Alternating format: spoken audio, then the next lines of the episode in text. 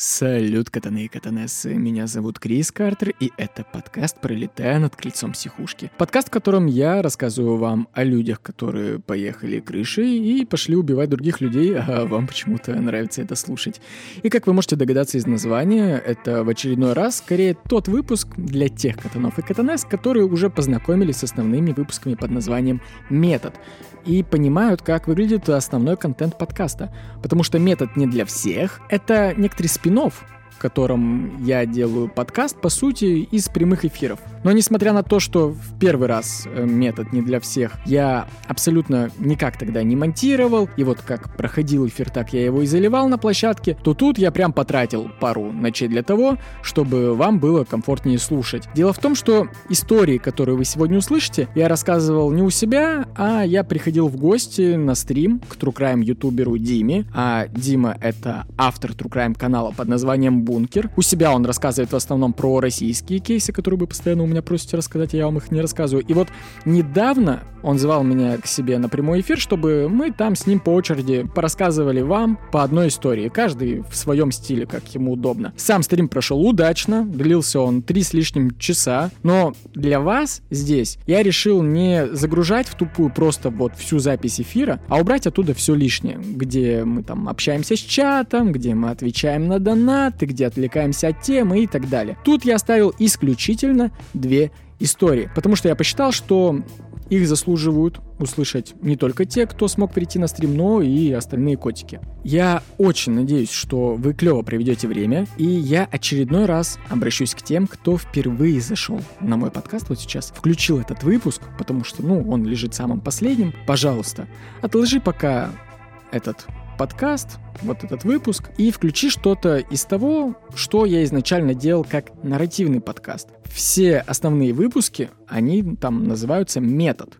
А если тебе, допустим, больше нравятся True Crime разговорники, то там же в списке эпизодов есть формат который называется Алкокрайм. Там я выпиваю и рассказываю Насте, своей собеседнице, соведущей, э, True Crime истории. Вот там как раз разговорник. Но я рекомендую начать именно с выпусков, которые называются «Метод». Ну, а всем старичкам приятного прослушивания.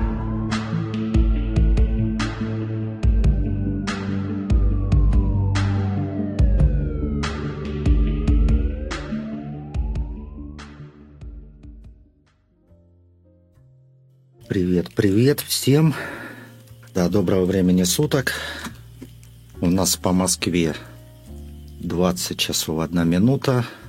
А гость Крис Картер, подкастер в сфере Трукрайма, делает очень длинные и информативные подкасты. Я такие делать не могу. Ну, наверное, из-за того, что мне просто лень прям такие двухчасовые делать.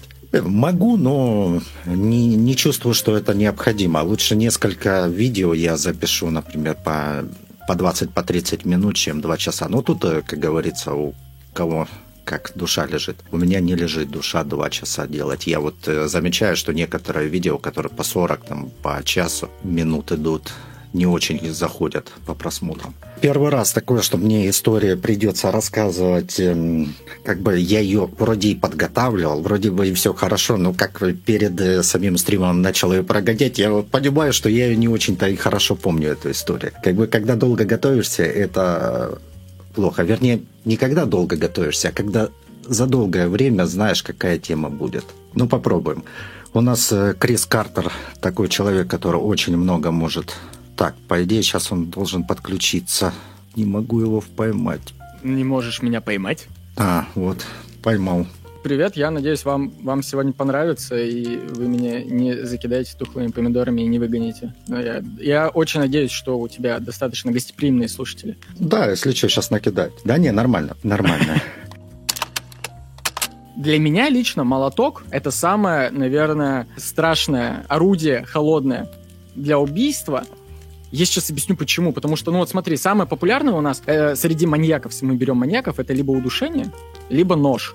и, и мало кто использует молоток. И я, когда начинаю изучать историю с людьми, которые пользовались молотком, у меня действительно возникает более животный страх перед этим, чем перед э, удушением или ножом. Потому что нож, когда на тебя нападают с ножом, ты же знаешь то, что мало кто умирает вот от одного пореза или там от двух. В основном умирают не от ножевого ранения, а от его количества от количества ножевых ранений, и потом, типа, человек истекает кровью. И часто бывают такие случаи, когда человек даже с множественными ранениями успевает там дойти до помощи, ему потом эту помощь оказывают. То же самое с удушением. Нож можно контрить, удары. Ножа можно контрить, их можно парировать. В плане удушения, почему меня не так сильно триггерит удушение, потому что есть 100-500 миллионов способов, как выбраться от удушения, без разницы, спереди или сзади. Разумеется, если ты там не супер хрупкая девушка, да, а тебя не душит там супер здоровый мужик. Но даже тогда я, разбирая много случаев, встречал много случаев, когда там девушки просто выдавливают глаза, выдавливают яйца, там еще какие-то, ну, открытые участки тела, да, и у них удается сбежать. С молотком проблема, потому что молоток невозможно контрить. Достаточно одного удара по голове, если даже он не смертелен, он становится оглушающим. И если он не смертелен даже в моменте, он, скорее всего, смертелен будет потом, спустя короткое время. То есть это не так, как э, с ножевым ранением. Ты не можешь просто остановить кровотечение, у тебя проломлен череп.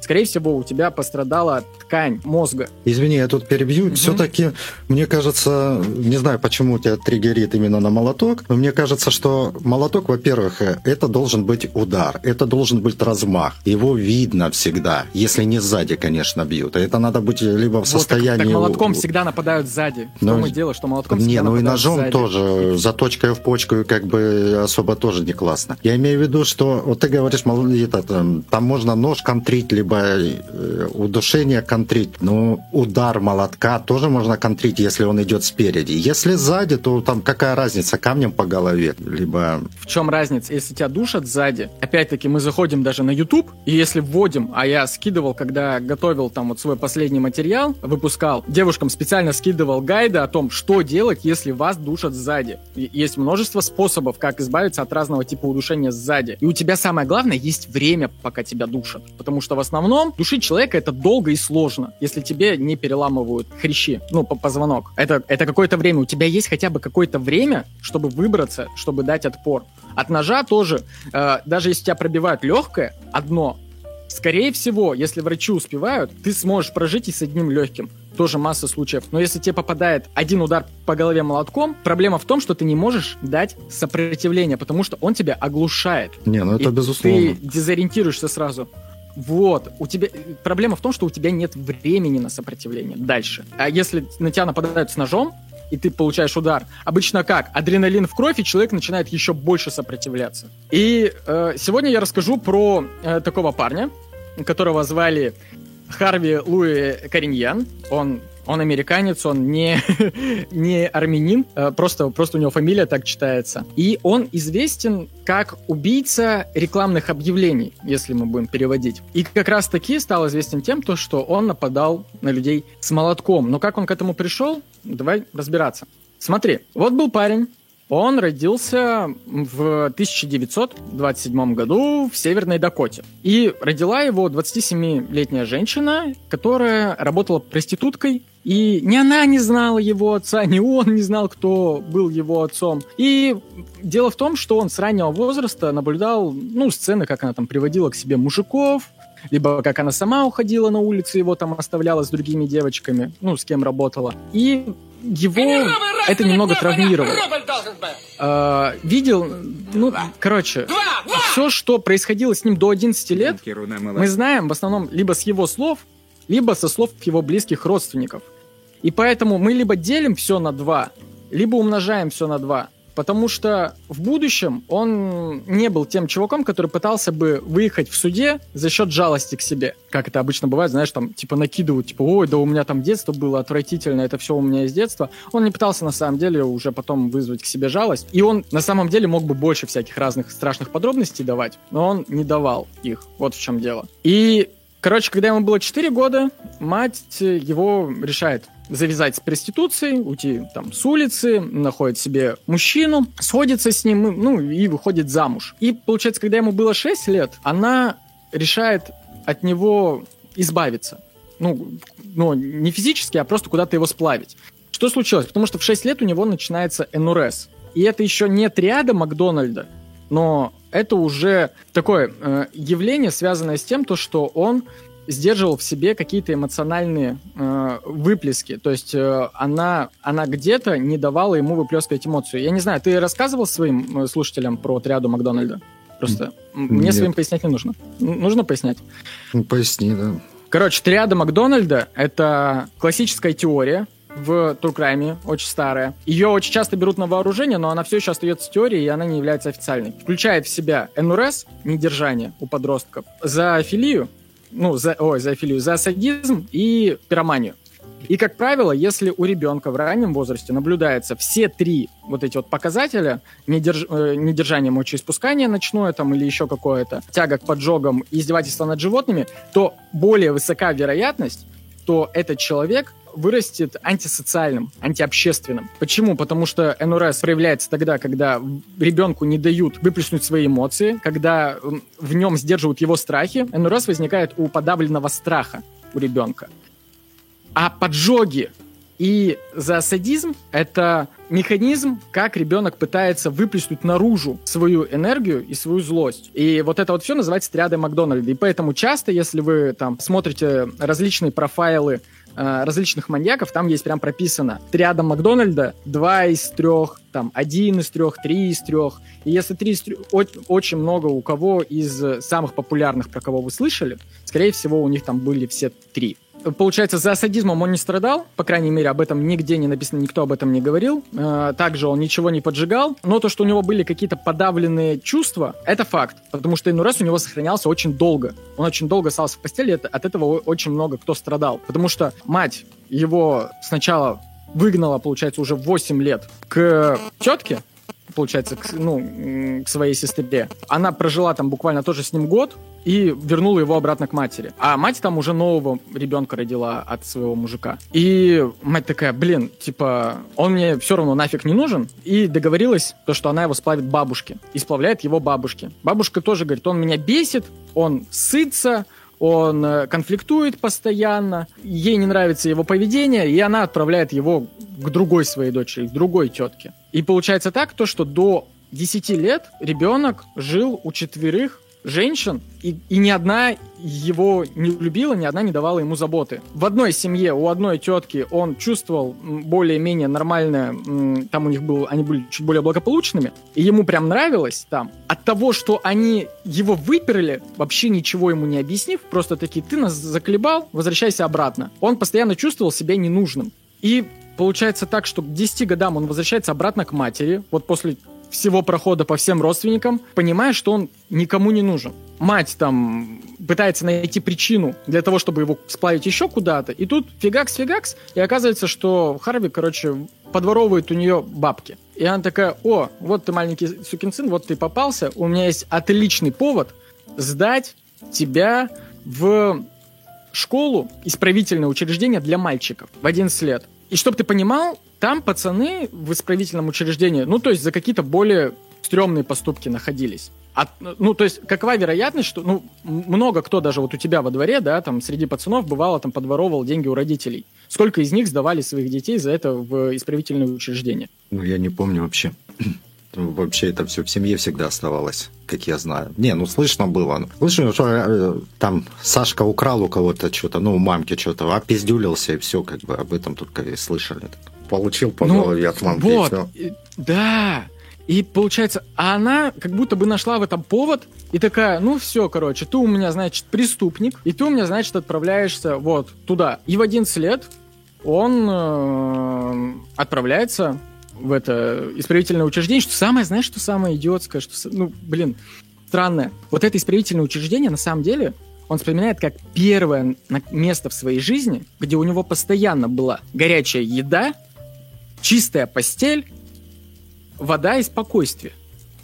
До этого в предыдущих четырех семьях до 10 лет он этого не видел. То есть ему пришлось, блядь, попасть, по сути, в тюрьму для малолетних, для того, чтобы это все увидеть. И позже он вспоминает, что до этого момента, до того, как он попал в это исправительное учреждение, он, он, он, он такую инфу вкидывает, он такой, я подвергался сексуальному насилию от одной из этих четырех женщин. Про кого конкретно я не скажу, чтобы их не дискредитировать.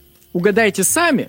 Но, короче, кто-то вот из этих четырех баб в моей семье, у которых я жил, я подвергался от них сексуальному насилию. До сих пор это подтвердить никак нельзя, но позже выяснится, что он также подвергался сексуальному насилию уже в этом учреждении, как ни странно, потому что, ну, все, ну, то есть мы понимаем, что это 30-е годы, 30-е, 40-е годы он попадает, и, получается, исправительная колония для пиздюков, это там не самое сладкое место, то есть там люди живут, ну, действительно, понятное дело, что это Америка, но они там все равно живут по понятиям, по своим понятиям. И если у нас всегда жили там по каким-то более вот этим тюремным понятиям, то там как раз-таки большое насилие было со стороны именно персонала. И он вспоминает, что у них среди персонала, которые смотрели над, над пиздюками, было много вот взрослых женщин. И они постоянно проявляли какое-то, ну, какое-то, короче, сексуализированное насилие, либо стравливали между собой пиздюков, либо еще что-то. И из-за этого у него случился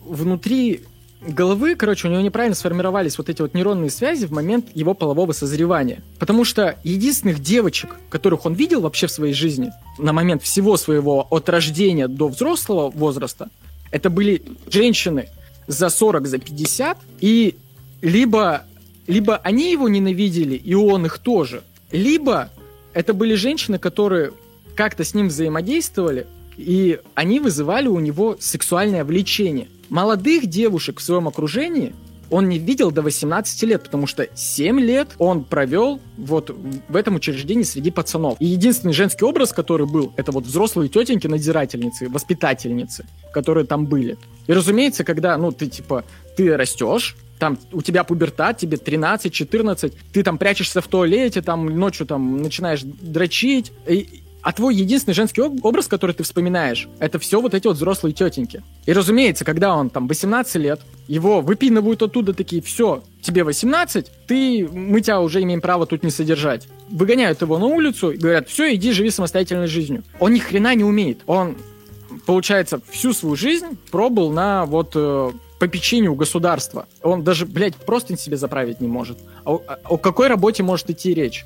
Э, разумеется, и образования у него толком никакого нету. Что он решает делать? Как любой человек, который вот ему 18, и он не знает, что делать. Разумеется, он идет в армию. Он такой, блядь, единственная штука, которая вот э, работает как институт, как какая-то институция. Да, потому что я привык, что я жил в институции, где есть строгие правила. Значит, мне нужно пойти туда, где есть такие же строгие правила. На чем я остановился? Ну и вот смотри, вот парень, да, э, он идет, получается, в армию. Идет он в... поступает в Анкоридж, э, в Аляску. Все, он там служит какое-то время, и 31 июля э, 49 -го года он выходит на как-то в вал. И в этот же день э, мужик по имени Джон Кит гулял вечером по парку Анкориджа, и видит э, в темноте в парке, что парень с девушкой занимается, короче, сексом и видит, что, ну, слышит, что женщина как-то, ну, очень странно кричит. Он решает к ним подойти, узнать, все ли в порядке. Мужик там поворачивается к нему, говорит, «Э, ты что, блядь, э, извращенец ебаный, хочешь посмотреть, как мы ебемся? Ну-ка, съебался отсюда быстро. Мужик такой, воу-воу, типа, ладно, ладно. Типа, что думает? Ну, ладно, просто, типа, парочка ебется и ебется, как бы, в парке, не буду им мешать, как бы, взрослые люди. И он решил их не беспокоить, все, ушел. А на следующий день э, уже днем, уже при свете, он э, идет по тому же парку и решает пройти к тому месту, где он видел эту парочку. Оказалось, что та женщина, с которой занимались сексом, она лежит все еще там. И то, что она была мертва, и это оказалась не девушка, а это как раз-таки оказалась такая женщина солидного возраста. Это была 57-летняя Лора Шаутлер. И, разумеется, полиция в первую очередь запрос... ну, допросила сначала а, вот этого вот парня Джона, и они его сначала подозревали, потому что, ну, единственный свидетель как-то странный, и как-то он быстро нашел это тело. Но дело в том, то, что он, он дал им описание убийцы, но какого-то четкого описания не было, потому что было темно. И что интересно, как бы девушка вот как раз-таки была убита тупым предметом по голове, но они так и не смогли выяснить, как, какой это был предмет, что это было за орудие. И, ну и, короче, дело стало обычным висяком, никто никого не нашел, этого Джона Кита отпустили, Но спустя два месяца, получается, это у нас 16 сентября уже, 49-го, в 7 утра набуханный наш э, Харви ездит по улицам Анкориджа и докапывается ну, он едет на тачке, короче, останавливается и решает докопаться до прохожей по имени Дорка Скалин. Он подкатывает к ней, типа, ля, киса, садись в тачку, покатаемся, вся херня. Она ему, разумеется, там говорит, ты чё, мразь бухая? Типа, иди, садись, езжай в свою машину, короче, никуда я с тобой не полезу, типа, отстань от меня. Его это бесит, он э, останавливается, вылазит из машины, хватает ее за волосы, начинает тащить. Она начинает с ним бороться. Во время борьбы они падают на землю. Он начинает срывать с нее одежду, короче. У него получается срывать с нее одежду. Но дело в том, что так как он был бухой, а она была на адреналине, у нее получается, короче, каким-то образом от него отбиться и убежать. Причем сразу убежать в полицейский участок. И э, это не секрет, то, что у женщин, в принципе, лучше память на лица, особенно на лица людей, которые на них нападают, она дает достаточно четкое описание внешности. И что самое главное, что им помогло, это она уточнила, что он был в форме. А когда ты ищешь э, человека, зная то, что он военный, для них это очень быстро сузило круг подозреваемых. Типа, окей, это молодой чувак в форме, значит, он служит, мы сразу вот идем в часть и просто э, по описанию находим уже... Уже не нужно по всему Анкориджу искать всех молодых чуваков э, в машине. Все, Харви очень быстро находят. Она его опознает э, в, вот в этом процессе слепого множественного опознания. Его арестовывают, предъявляют ему обвинение, он ни в чем не сознается, он говорит, что да, я приставал к этой бабе, но вот ту женщину я не убивал, потому что они очень быстро связывают дела между собой. Вот то нападение и, и вот это нападение. Он не сознается в убийстве. Он говорит, что да, я вот на эту нападал, ту не трогал. По итогу, короче, вот этот вот свидетель который был в первом убийстве, ну, получается, в первом нападении, Джон Кит, он тоже его приводят, чтобы опознать Харви, он тоже на него показывает, говорит, да, это был он, это точно был он. Харви говорит, да, хорошо, я и сто я тоже занимался сексом, но убивать не убивал. Прошло какое-то время, и буквально на следующий день у них были признательные показания от него. Дело очень быстро дошло до суда, им не пришлось долго собирать материалы. Харви вот обвинили по этим двум пунктам, и ему сразу же въебали смертный приговор, повешение. Потому что в Анкоридже за убийство плюс домогательство сразу же повешение. И, казалось бы, блядь, на этом можно всю историю заканчивать, но дело в том, что адвокат, который появился у Харви, сразу же подал апелляцию, и в этой апелляции было сказано следующее, что Харви дал свои показания признательные после того, как э, на допросе шериф пообещал Карви то, что у него не будет смертного приговора. А у этого есть конкретный закон. То есть тем самым нарушается конкретный закон, сейчас я вспомню, как он называется, Макнаба, закон Макнаба. Если ты даешь свои показания после того, как тебе офицер что-то пообещал, все твое признание и вообще весь допрос является недействительным и аннулируется нахрен. То есть это все равно, что, знаешь, вот как бывает, когда опер что-то тебе обещает, такой, да, блядь, ты подпиши, будет условка. Ты приходишь на суд, и тебе впаивают другой срок, и ты такой, товарищ судья, а мне опер говорит, что, была, что, он, что мне дадут условку, он мне обещал вот это. Тебе что судья скажет? Тебе судья скажет, малой, да, и хуй, и, и, и, и, и чё, что тебе там пообещал какой-то опер, мне вообще похую. А в Америке это, ну, конкретно в Анкоридже, э, в Аляске, это, типа, нарушение правила, и тем самым Верховный суд аннулировал все и э, дал ему обычный срок, э, ему дали, получается, 9 лет. Просто вот э, ты как человек, который связывался с, ну, работал, да, так, в, в той сфере. Имел отношения. В России есть какие-то есть какие-то правила, если, допустим, тебе опер что-то пообещал, и ты такой, товарищ судья, так и так, блядь, мне обещали совсем другое. Ну, я такого не слышал. Вообще-то это договаривается тогда уже след... следователь с судьей договариваться должен. А так, как бы, я не слышал. Ну, по факту, опера ну, могут типа, же знаешь, сказать о том, что будет условка тебе. Если они по факту знают о том, что, ну, кроме условника, например, это у него первое преступление у человека, к примеру, первое преступление, и как бы, в большинстве случаев по практике не сажают. Поэтому он, естественно, говорит, что у тебя условка. А так... А потом приходит в суд. Не, э, а потом приходит в суд, ему судья говорит, нет, я тебя типа по полной посажу, его садят по полной, и Э, и, и все. Но это редко бывает, мне кажется. В основном судьи стараются давать где-то среднее, чуть ниже так. Это для чего? Для того, чтобы потом приговоры не снижались в апелляции. Ведь судьям не очень хорошо. Тем более, не дай бог, если отменят приговор. Это вообще жесть будет для судьи. Тогда ему уже в краевой, в краевой суд какой-нибудь, в апелляционный, очень трудно будет перейти с отменкой, пока там не пройдет какой-то срок. Ну, это получается, ну, это кассационный суд же решает, да? Апелляционный может отменить.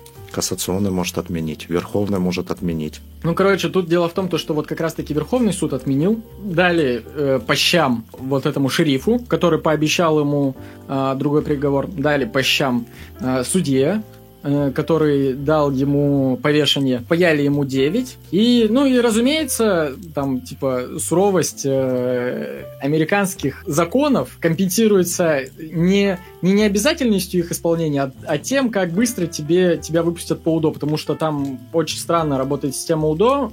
Ты, если смог как-то впечатлить комиссию, да, то тебя могут освободить и не через половину, а там через треть срока, блядь, через четверть срока спокойно. И это мы еще увидим. Потому что вот он 8 лет отсидел, э, отсидел он, кстати, в Алькатрасе, и вот 2 апреля 60 -го года он, особ... он освобождается, и что у нас получается? Это уже 60-е. И вот у нас есть человек, который родился в 30-х, все 40-е, 50-е, блядь, он, он пробыл либо в учреждении для мальчиков, либо в армии, либо в тюрьме. Целая эпоха поменялась, понимаешь? Человек выходит на свободу, и он, блядь, вообще не знает, как социализироваться. Абсолютно. Он раньше, он до этого-то не знал, как работать, а тут еще на 10 лет время поменялось. И, блядь, 60... Америка 60-х это, это одновременно было и время возможностей, и одновременно очень зубастое время.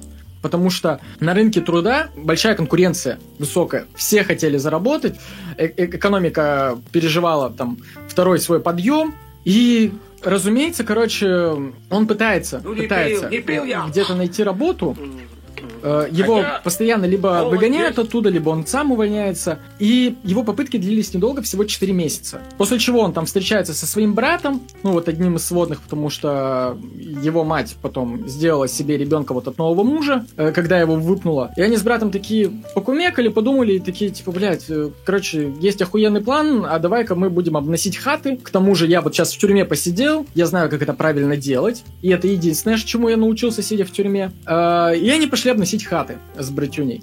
И на самом деле неизвестно, сколько хат они смогли успешно обнести, но обвинить их смогли только по одному эпизоду, так как там была и кража со взломом, и нападение с попыткой изнасилования, потому что там были жильцы. И Харви тогда получил вот такой срок, разделенный, короче, на несколько. Он получил одному эп- эпизоду, получается, там, и за нападение, и за кражу со взломом. Он получил два с половиной года в штате э, Миннесота и еще пять лет с копейками в штате Канзас. Итого он должен просидеть почти 8 лет в двух тюрьмах. Типа, опять до 70-х его должны были закрыть. Но спустя три с половиной года, то есть это, опять-таки, меньше, чем половина, он выходит, ну, условно, досрочно. Он выходит, и он, блядь, все еще не знает, что делать. Он опять идет э, на краже со взломом, потому что он больше ни, ни, нихуя не знает, что делать со своей жизнью. И они такие, ну, блядь, ну, Харви, ну мы тебя выпускаем уже сколько раз? Первый раз, блядь, с условкой выпустили, второй раз с условкой выпустили. Ну, короче, ну, если ты не понимаешь, и дают ему полное, короче, дают ему пятнаху.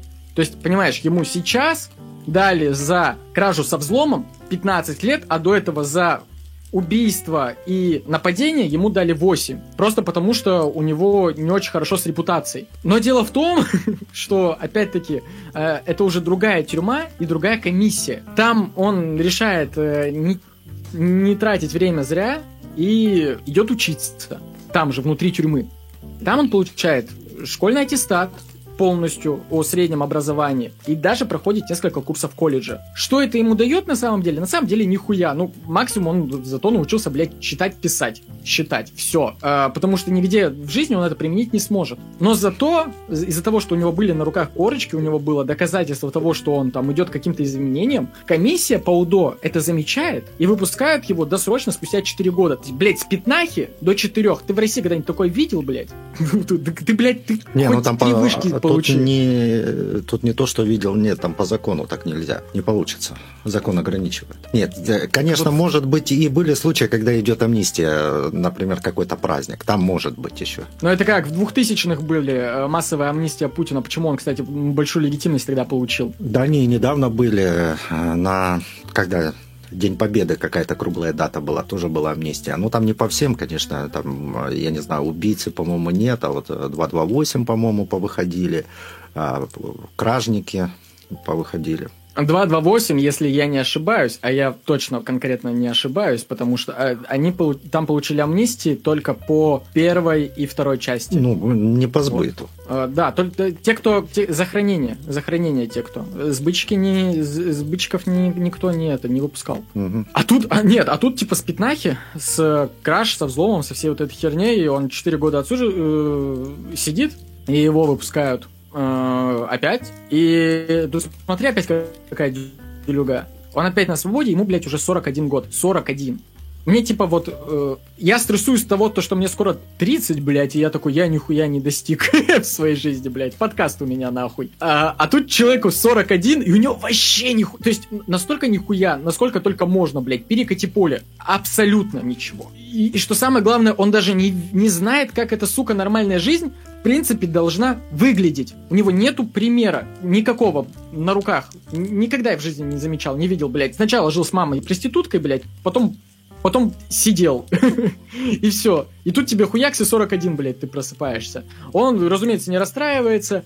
И каким-то образом, блядь, очень быстро находит себе жену на свой такой, типа, блядь, ну, нужно найти женщину, которая, э, которая мне будет готовить пожрать, разумеется, и чтобы я не ходил там, не обносил никакие-то хаты. Может, она заставит меня все-таки на работу устроиться. И жену звали э, Шейла Моран, и прожили они с ним примерно меньше года, жили душа в душу, он ее пиздил, постоянно куда-то уходил ночами, она терпела, э, все как обычно, как бы, чего ты хочешь ожидать от такого человека. И ушла она от него, причем не, не от того, что он ее пиздил, а из-за ревности. Потому что куда-то, блядь, он пропадал, там, несколько раз в неделю уходил на всю ночь. Она у него спрашивала, блядь, Харви, ты куда съебываешься? Ты по проституткам пошел гулять каким-то или что? Он ей говорит, нет, типа, я пошел вот голову проветрить, у меня много мыслей в голове, я там, типа, мне нужно побыть одному. Она не верила и ушла от него. И у них там должен был случиться какой-то конфликт на почве этого. Но у него не получилось э, конфликтовать с ней, потому что примерно в этот же момент его быстренько арестовывают по подозрению в грабеже. То есть э, не на месте э, грабежа его ловят, а просто типа подозревают. Э, он какое-то время там сидит э, в местном СИЗО. В этот момент Шейла умудряется свалить от него подальше, там поменять адрес. Его отпускают очень быстро. И он такой, ну что, короче, одна жена сбежала и, и находит себе быстро вторую жену. Эту звали э, Элис Джонсон. И тут как, вот какая ситуевина очень интересная. А, разумеется, он искал себе женщин типа постарше, потому что, ну, ему самому 41. И до этого момента я тебе вот объяснял, что как, как вот рос этот ребенок. У него весь сексуальный контакт со всеми женщинами и весь сексуальный образ, который был у него в голове, это были женщины взрослого возраста. Все его вот э, желания сексуальные были связаны только с этим. Оно у него внутри миксовалось вместе с ненавистью. Он и хотел женщин старшего возраста, и также их ненавидел. А тут он встречается с Эйлис, у нее двое детей, мальчик Билл, ему 11, и дочь Джорджини, ей 14, и он начинает жить в доме, где впервые в его жизни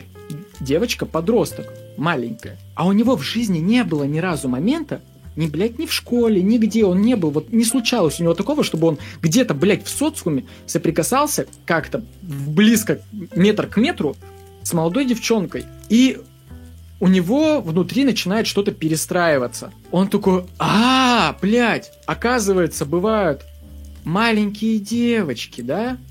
Класс, блядь.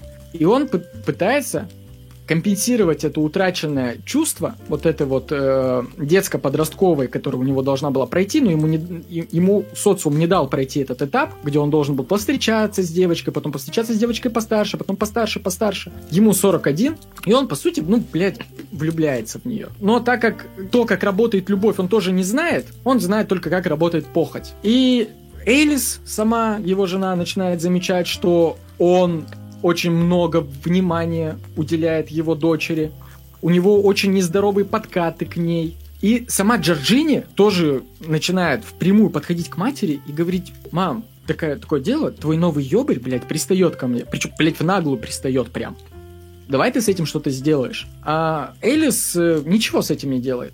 При всем при том, что параллельно сам Харви э, пиздит ее э, младшего ребенка, мальчика Билли. Он там срывается на нем каждый раз, когда выпьет. И это происходит настолько часто, что Билли переезжает к своему родному отцу, сваливает. И получается, остается в семье только Элис, э, Джорджини, вот эта маленькая, и он.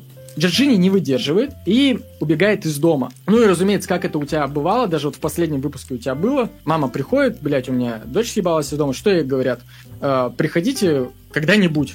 Ну, хули, съебалась и съебалась, блядь. Ей 14. Сама найдется, нахуй. А, ну, там три дня, ты имеешь тоже... в виду по последнему видосу. Да. У меня кто-то это в чате немножко мои зрители, то, что ты типа долго рассказываешь. Не, нормально все. Они раньше меня тоже хейтили за маты, ругали. Сейчас нормально. Я вот я написал, что типа, ребята, вы меня тоже раньше хейтили за маты, ругали. А потом подумал, ребят, а побольше срача в комментах, побольше. Поднимите как раз активность всю. Продолжайте. Все, не буду ничего говорить. Продолжайте херачить и меня, я, я и, просто, я и просто, собеседника, и друг друга. Э, а вы чего ожидаете? Ну, то есть, как бы я могу рассказать историю, где человек э, такой родился, убил, вот, блядь. А, короче, ребят, он запиздошил одну, вторую, третью, его посадили. Не, не, это нормально. Они просто не привыкли к, к такой тематике. Просто не привыкли. Это, это все дело привычки. Они что же раньше меня, знаешь, как хуесосили? Там, ну, я не говорю, что конкретно... Чисто подписываются к тебе на твой канал, чтобы тебя похуесосить. Не, у меня... Ты знаешь, я же тебе говорил, что у меня была когда-то демократия, как-то, может, первый, может, месяц, наверное. А потом я понял, ну, я демократия не прокатит, тоталитаризм нужен. В бан как начал загонять, вот теперь как-то поспокойнее стало. Тоталитаризм, жара, июль. Монархия, блядь. Я здесь царь и бог. Нет, а... когда пишут э, объективно что-то там, знаешь, ну, без оскорблений, там, да, что-то кому-то не нравится, я понимаю, что может что-то не нравится, там, все, я нормально к этому отношусь. Но когда переходят там ты, там, ты, урод, там, или еще что-нибудь. Я поэтому не читаю чат. Вот именно поэтому я не читаю чат. Я вот так вот доставал слонячий и ложил просто на лоб такому писаки. Все. Нет, Если... нет, читай чат лучше ты. Я не буду смотреть и расстраиваться. Не, на, нормально, нормально. Кстати, это даже хорошо. Знаешь, если бы они все молчали, то активности не было. И это даже как раз и прикольно. А, ладно. Будет чат состоять и с тем, то, что Крис, блядь, уебывай. Не-не-не, никто, а, я никто вообще... не говорит о том, чтобы ты уходил. Нет, не, не было. Просто им непривычно, непривычно такое. Плюс, вот видишь, э, если бы ты по видео был, угу. тебя бы видно было бы, тогда да, угу. как бы было бы восприимчивее. Но это я так думаю. Э, ну, сори. А, дело в том, то, что я же на чем? Я же не ухожу куда-то в том, блядь, э, сколько стоили продукты в 60-х в Америке. А, все о том, где я ставлю акценты, я пытаюсь поставить акценты на том, почему человек сделал так. Не как просто он сделал, а что внутри него происходило. И почему это заставило его делать. И на самом деле даже ебаный молоток, он не просто так ебаный молоток. Я тебе потом подведу мысль ну, свою. Вот почему именно молоток. Могу вот сказать, вот начали писать впервые, слышу Криса очень живо и классно рассказывать. То есть, как бы, он пишет, крест неплох, просто Кайф. каждый для себя выбирает того, кто ближе, поэтому и не подписано на него, там, каждому свое. Ну, видишь, как бы, нормально Кайф. все. Кому, если вам нравятся, блядь, двухчасовые истории, подписывайтесь, ссылка вниже. Да, если нравятся двухчасовые истории, если хотите там ехать где-нибудь в автомобиле, а у меня очень многие зрители просто слушают, они смотрят картинку, то подписывайтесь, там, не знаю, как скачивать там можно, либо нельзя, можно, можно скачивать. Можно ну. скачивать, садиться в электричку и ехать в электричке слушать. Да. А, а чё, где мы остановились? А что у нас происходит? А, ну вот девочка, да, есть да, вот да. эта вот маленькая, до которой он докапывается. И она убежала из дома, собственно. Потому что Э, ну, потому что он до нее докапывается достаточно сексуализированно. И что самое интересное, короче, в этот же день, когда пропадает вот эта э, Джорджини, э, маленькая, в это же время в штате Вашингтон находят труп 19-летней девушки, Норм история забитой молотком. На стриме приведет чувак, жги дальше, я само внимание. Подожди секундочку, Ну, тут... да, тут, я э, слышал, там донат какой-то тебе прилетел. Да, сейчас нормальная история. Мастера бы кому на стрим не приведет. Чувак, жги дальше, я само внимание. Да, Владимир отправил донат и поддержку. Здорово. И смотри, короче, вот э, в тот же день, когда девочка убегает из дома, в этот же день находят труп 19-летней девушки. А Она забитая молотком. Никаких связей с Харви нету. Нету никаких э, отпечатков пальцев. Э, нету вообще никаких улик. Просто, блядь, ли- вот лежит тело. Понятно, что, что его ударили. э, что, блядь, оно мертвое нахуй. А ничего, ни ДНК неоткуда собрать, неоткуда собрать отпечатков, вообще ничего. Зеро. Ни- ни- о Харви вообще нахуй никто не думает. И это тело становится висяком. Но это мы потом со временем, блядь, только поймем, что Харви, пытаясь домогаться до своей дочери, э, понимая, что это непозволительная для него роскошь, он меняет свои сексуальные предпочтения с взрослых женщин за 50 на молоденьких. И он, чтобы как-то сублимировать вот это свое желание, напал на нее. И Эйлин э, уходит от Харви после того, что, ну, блядь, от нее уже, уже дочь из дома сбегает. Она такая, блядь, ну если дочь, мне дочь дороже, чем ты, извини меня. И э, она от него сваливает. Харви в этот момент, э, пока он э, жил с Эйлин, он смог подкопить некоторые э, денежки там, работая по найму, и смог купить себе маленькую такую заправочную станцию. И поначалу, когда начинаешь изучать, такой, блядь, нихуя себе, чувак был бедным нищим, хуяк себе купил заправку. заправку. Вот ты можешь сейчас себе пойти купить заправку? Я не могу себе пойти купить заправку сейчас. Мне YouTube столько не платит. Так вот, блядь. А, но в 60-е, в, получается, в 70-е, извините, блядь, 73-й год, а, в 70-е в- это Америка, и, ну, заправочная станция, на самом деле, это просто вот колонка, блядь, киоск внутри, да, вот, вот этот э, домик, мини-маркет, вот эта э, ржавая колонка, и ты просто, ну, подъезжаешь, ты ее можешь купить, по сути, ну, в кредит. И на самом деле любой себе мог ее позволить в те года. Он покупает себе вот эту вот обычную старую, э, старую станцию на, там, на одну-две колонки и начинает ей заниматься. И у него получается, короче, и тут он начинает подавать объявление о найме новых сотрудников. Э, То, что ему нужны помощники на заправку. И тут, получается, 1 мая 73 года ему поступает звонок. Э, На объявление откликается девочка, 15 лет, по имени Кэти Сью Миллер. А, И она говорит, э, да, тут э, я тут по объявлению, но, короче, хочу устроиться на работу не я, я прошу для своего парня, для своего молодого человека. Он совершеннолетний, э, и мне бы хотелось, чтобы, типа, он устроился. Э, Харви такой, не-не-не, слушай, слушай, вот ты позвонила, кайф, 15, говоришь, лет тебе, ничего страшного, нормально, приходи э, на собеседование, мы с тобой пообщаемся, и э, будешь сама работать. Ну, тебе, вероятно, тебе 15, тебе сложнее найти работу, а я тебе как бы эту работу могу дать. Если что, твой парень, он постарше, он, скорее всего, найдет себе что-то другое. Она такая, вау, крутяк, круто. Блять, вспомни себя в 15, когда тебе в 15 предлагает кто-то работу официальную, ты, конечно, туда бежишь. Она рассказывает своей маме то, что мама, мама, прикинь, типа, я вот сейчас пойду на собеседование, утром мне назначили, э, если что, буду на заправке работать. Мама такая, блядь, странная, конечно, какая-то э, ситуевина, ну ладно, хуй с тобой, иди. Кэти уходит, и, и уже к обеду ей, когда мама пытается позвонить, э, получается, с работы на домашний, говорит, ты домой приди, я тебе с работы на домашний позвоню, ответишь, что как сходила. Она трубку не берет. К вечеру уже мать идет в полицию. Типа, блядь, дочь пошла на собеседование, не, не вернулась. После чего они выясняют, на какую заправку конкретно дочь пошла э, устраиваться. Туда приезжают мусора. Харви говорит, блядь, да, приходила, пособеседовались, типа, э, и все, и она ушла, я ее больше не видел. И, и все, ему какие, какие ему объявления можно, ну, какое обвинение ему можно предъявить? Никакого. Все, его нет никакой причастности. Девушку не нашли.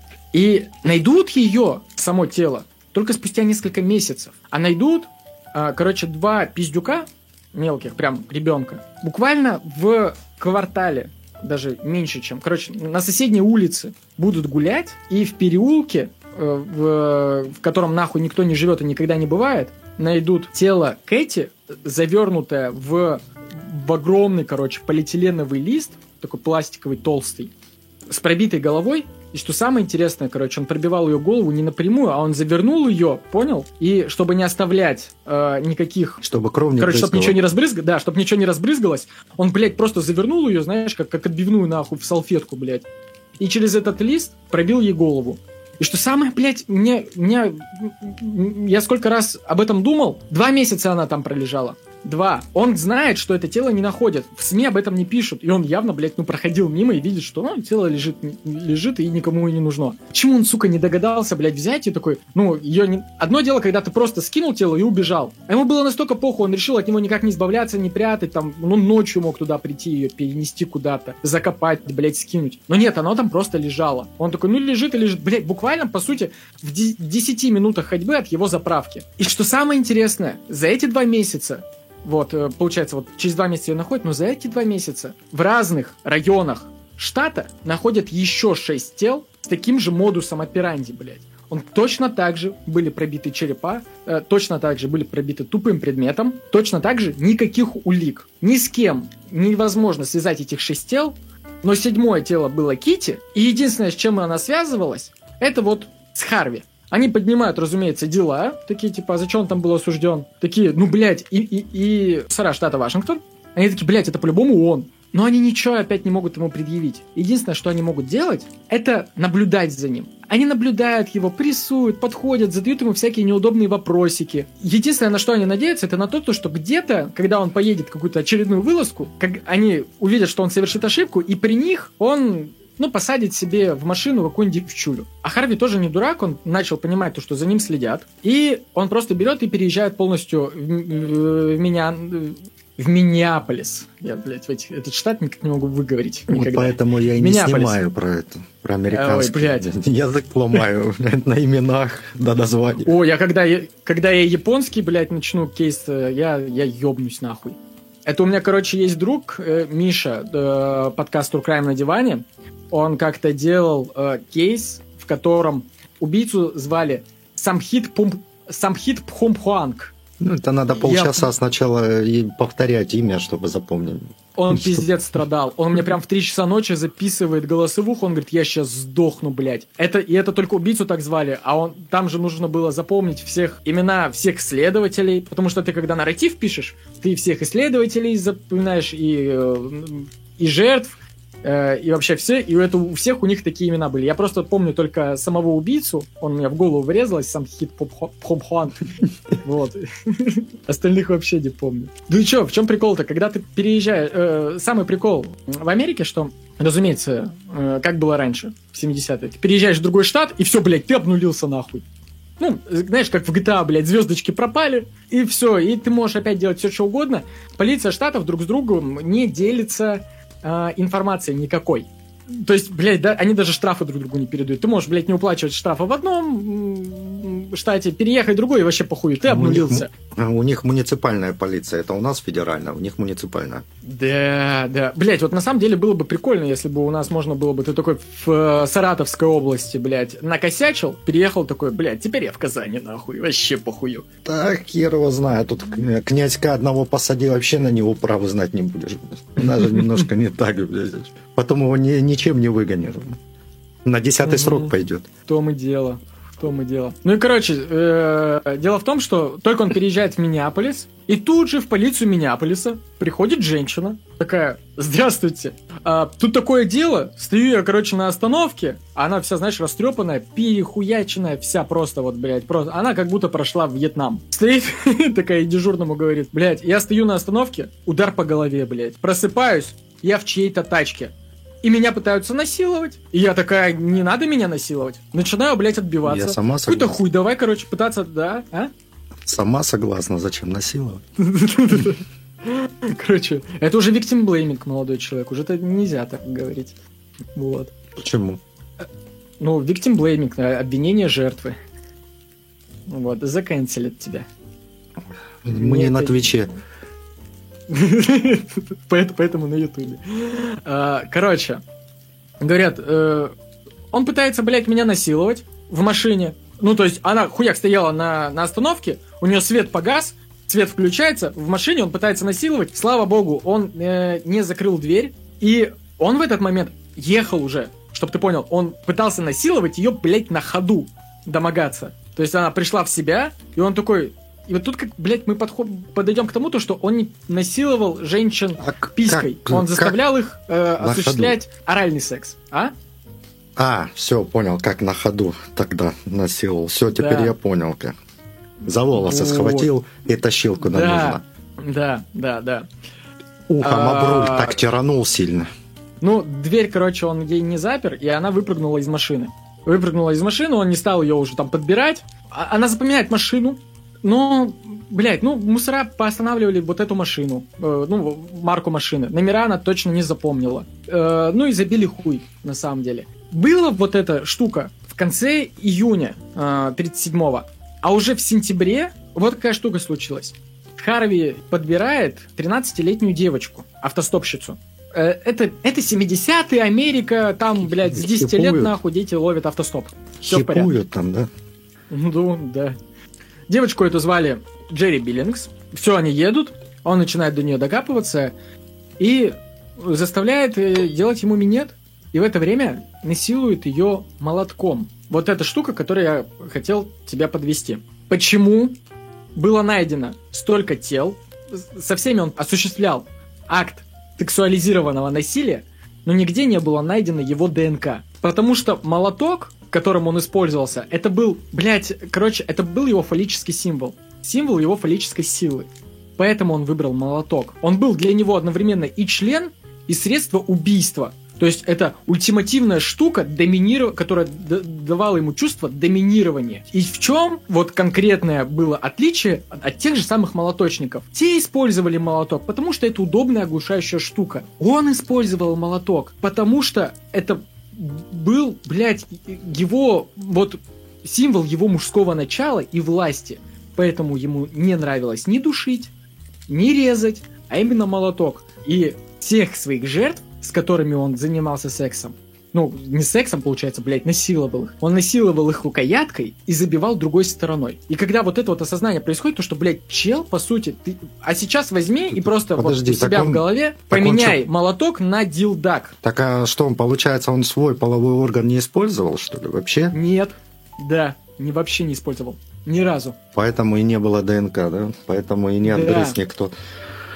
Плюс ко всему, к своим 40 годам он в основном все, что делал, это сидел в тюрьме. И все, что он научился чему там, это как не оставлять улик. Потому что, ну, он, блядь, с этим контингентом жил. Первое, что он выучил, это не школьную программу, а как не оставлять отпечатки пальцев. Как э, э, то, то, что нужно делать, это в шапке, чтобы, блядь, с тебя ни один волос нахуй не упал, блядь. Что, когда подрочишь на них, да, часто же убийцы а, не входят в жертву, да, а забивают и потом просто стоят и мастурбируют. То, что не нужно, блядь, кончать нахуй по всему месту, блядь, преступления. Это найдут, соскоблят. Слушай, а в Не каком нужно году, пораж- не помнишь, в каком году ДНК э, начали 80-е. уже экспертиза? 80-е. 80-е. Да, если не ошибаюсь, в 86-м. Могу ошибаться, но, по-моему, 86-й. До этого, короче, как делали? До этого было только по группе крови искали. Причем, причем не точно по группе крови. Ну, сначала по группе крови, потом группа крови, там, презус-фактор, вот это вот усложнялось, усложнялось. ДНК в, э, в середине 80-х появилась. Но в чем прикол-то был? Э, Когда появилась ДНК, они э, начали сажать чуваков, которые были подозреваемые и в 60-х, и в 50-х, потому что уже тогда, уже в 50-х и в 60-х криминалисты сохраняли всякие волокна у себя, замораживали и сперму с места, с места убийства. Они, они не знали, они такие, блядь, мы не знаем, что делать с этой спермой, но через 20 лет ребята разберутся. Вот так поступали. И это круто, блядь, потому что они в натуре там замораживали сперму на 20 лет, через 20 лет э, появляются ДНК-тесты, они прогоняют и такие, ух, ебать! И у меня было несколько случаев, когда, блядь, спустя, ну, в- историю, которую я изучал, блядь, когда спустя там, Продумано, 20-30 пиздец, да? лет находят человека по замороженной сперме, которая 30 лет лежала в морозилке, блядь. Продумано. Вообще. У нас на это хуй забивали. Такие, блядь, сперма, нам нечего с ней делать, выкинь нахуй. Ну да. Чему, блядь? Чему себе как сперму будем, блядь, в себя в отделе держать? Не по-пацански, нахуй. Ну да. Так, короче, э, в чем суть? Он ее насилует, и что самое интересное, он ее запугал настолько, что она, ну, все-таки выполняет все, что он ее просит, и это его удовлетворяет. И он решает оставить ее в живых. И просто выкидывает ее нахуй просто в лесистой местности, просто, знаешь, на обочине, там где-то все уебывая, короче. И эта девочка еще несколько месяцев будет бояться прийти в участок и маме вообще хоть кому-то о чем-то рассказать.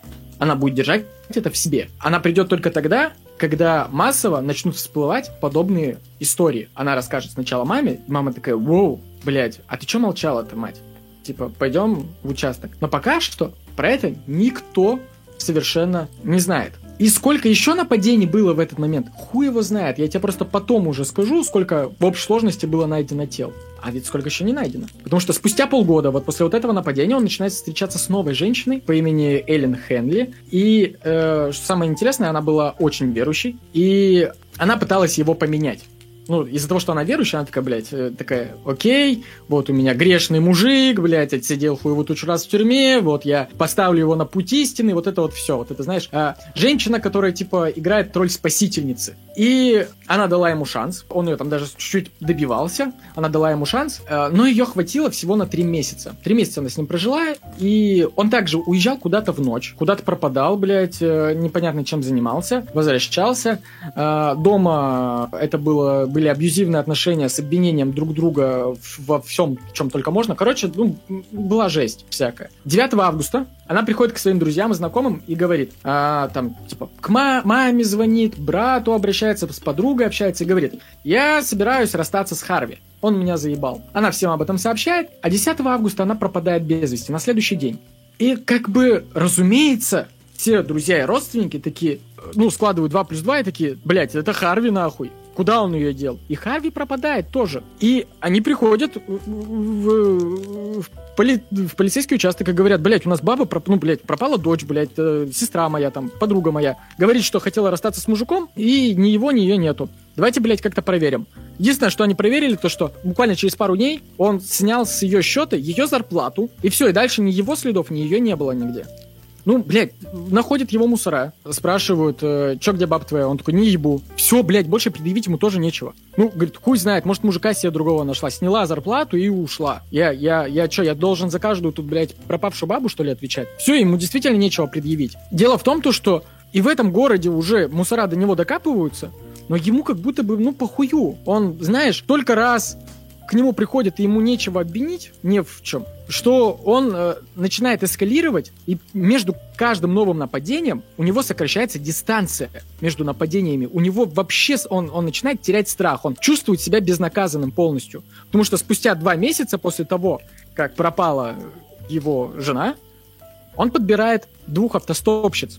Э, это была 17-летняя э, Джун Линч и 16-летняя Лиза Кинг. Они также голосовали на трассе, он остановился возле них, он предложил их подвести, э, ну, сказал, типа, я вас подвезу, девчонки, но есть одно условие. Там чуть дальше по дороге стоит тачка, заглохшая, я еду ее вытаскивать оттуда, ну, там, на буксир взять. Мне нужно будет, чтобы вы мне помогли, типа, ее прицепить, зацепить с двух сторон, там, типа, отбуксируем ее, все, и я вас довезу. Они такие, да, все, вообще, дядь, без проблем вообще. Хуйня ж делов. Все, они едут, короче, и на протяжении всего этого времени, э, пока они едут до этой машины, которая там стоит, он там к ним, знаешь, всякие грязные, короче, всякие подколы в их адрес, типа, ой, там, что, блядь, а ебетесь уже, там, блядь, а мальчики-то у вас есть, а вот это, ну, короче, какую-то грязь начинает нести, и девки начинают, ну, им становится неловко, они начинают подозревать какую-то дичь. А, но они такие, ладно, ладно, все, вот мы уже подъехали к машине, все, сейчас мы этому дяденьке, блядь, поможем, и все, и он нас довезет и свалим, и история закончится на этом. Он выходит из машины и говорит, типа, одной из них, по-моему, Джун, девочке, которая постарше, говорит, так, ты идешь со мной в ту тачку, а ты, Лиза, типа, здесь остаешься. А, они такие, все, окей, ладно, ну, наверное, так и надо. Уходит, и Лиза слышит, что ее подруга начинает орать. Она выскакивает и понимает то, что Харви забивает нахуй молотком ее подругу просто. А Лиза выбегает дальше на шоссе, начинает, блядь, пытаться поймать машину, махать, э, орать. Харви, короче, пугается, думает, сейчас она, блядь, найдет кого-то, э, кто-нибудь остановится, и все, я тогда не свалю. Бросает девку, которую хуячил молотком, запрыгивает в тачку и просто съебывает. По итогу Ли, Лиза-то вообще никаких травм не получила, потому что она сразу съебалась. А она вызвала подмогу, Э, но Джун не дождалась скорой и скончалась вот э, от э, нанесенных травм. И да, девки описали машину, описали плюс-минус мужика, но его все равно никто не смог, блядь, найти. Не, не было каких-то точных номеров, они тоже в кипише не, короче, не записали. И буквально через неделю, он выжидает неделю, э, и ждет, что, типа, придут за ним мусора или нет, нахуй, за это дело. Ну, потому что он там спалился в натуре, оставил живого человека, которая, вероятно, могла на него указать. Прожидает неделю, за ним никто не приходит, он такой, ну и заебись, короче. Едет дальше и видит, что ну, опять выезжает на трассу, видит, что стоит женщина с э, поломанной тачкой. Он останавливается возле нее, говорит, привет, я Харви. Она такая, привет, меня зовут Гвен. Она говорит, у меня машина наебнулась. Он такой, заебись, я, говорит, как раз автомеханик. Но проблема в том, что у меня, короче, нет с собой инструментов, потому что я сегодня, блядь, не планировал что-то тачки чинить. У меня все инструменты дома, э, и я сейчас могу съездить за инструментами, вернуться и помочь тебе э, тачку починить. Она такая, о, круто. Он такой, подожди, вообще-то, что-то, говорит, как-то небезопасно женщине одной стоять на трассе, вот, мало ли кто приедет и молотком тебя стукнет, вот, давай ты лучше со мной проедешься туда-обратно, со мной безопасней. Она такая, бля, в натуре, вдруг кто-то молотком стукнет. Залазит к нему в машину, короче, они едут, и он начинает, он сам достает, блядь, молоток и начинает ее хуячить. Ну, разумеется, она охуела от того, как ее развели. У него получается ее точно так же изнасиловать, точно так же избить. Она теряет сознание, и к этому моменту он настолько охуел, что он просто, типа, вот, подъезжает тоже к какому-то кувету, просто тормозит быстренько, открывает дверь, выкидывает нахуй ее на улицу, закрывает и уезжает. Единственное, в чем он облажался, в том, что она на самом деле потеряла сознание, но она осталась в живых. И, и она его нормально запомнила, и она вскоре даст против него показания. Но пока она еще в больнице, пока она еще приходит в себя, проходит буквально 4 дня, он даже не выжидает в этот раз неделю. Через 4 дня после вот нападения на Гвен, он снова подбирает еще одних двух девочек. Тут он уже решает, он, он им ту же самую историю рассказывает, то, что там тачка, ее нужно отбуксировать, вся хуйня. Но дело в том, то, что когда они запрыгнули в машину, он понял, что не нужно останавливаться, а нужно, типа, делать вот как с той 13-летней раньше. Нужно их прям по пути насиловать. У него получается их запугать, он, типа, ехал, матерился на них, пиздил их молотком, ну, вот они сидят на пассажирском сиденье, он пиздит их молотком и заставляет, короче, ну, грубо говоря, сосать, короче, ему. У него получается их изнасиловать. То есть он а, одновременно продолжает насиловать молотком и все. И он был так увлечен этим процессом, что он не заметил, что у него начал кончаться бенз. И он понимал, что если он сейчас дальше с ними прокатается, то он заглохнет, нахуй, встрянет. И тогда вообще пизда. И он, блядь, с двумя изнасилованными девчонками решает, он продуман пиздец, решает такой, поеду-ка я заправлюсь на заправку.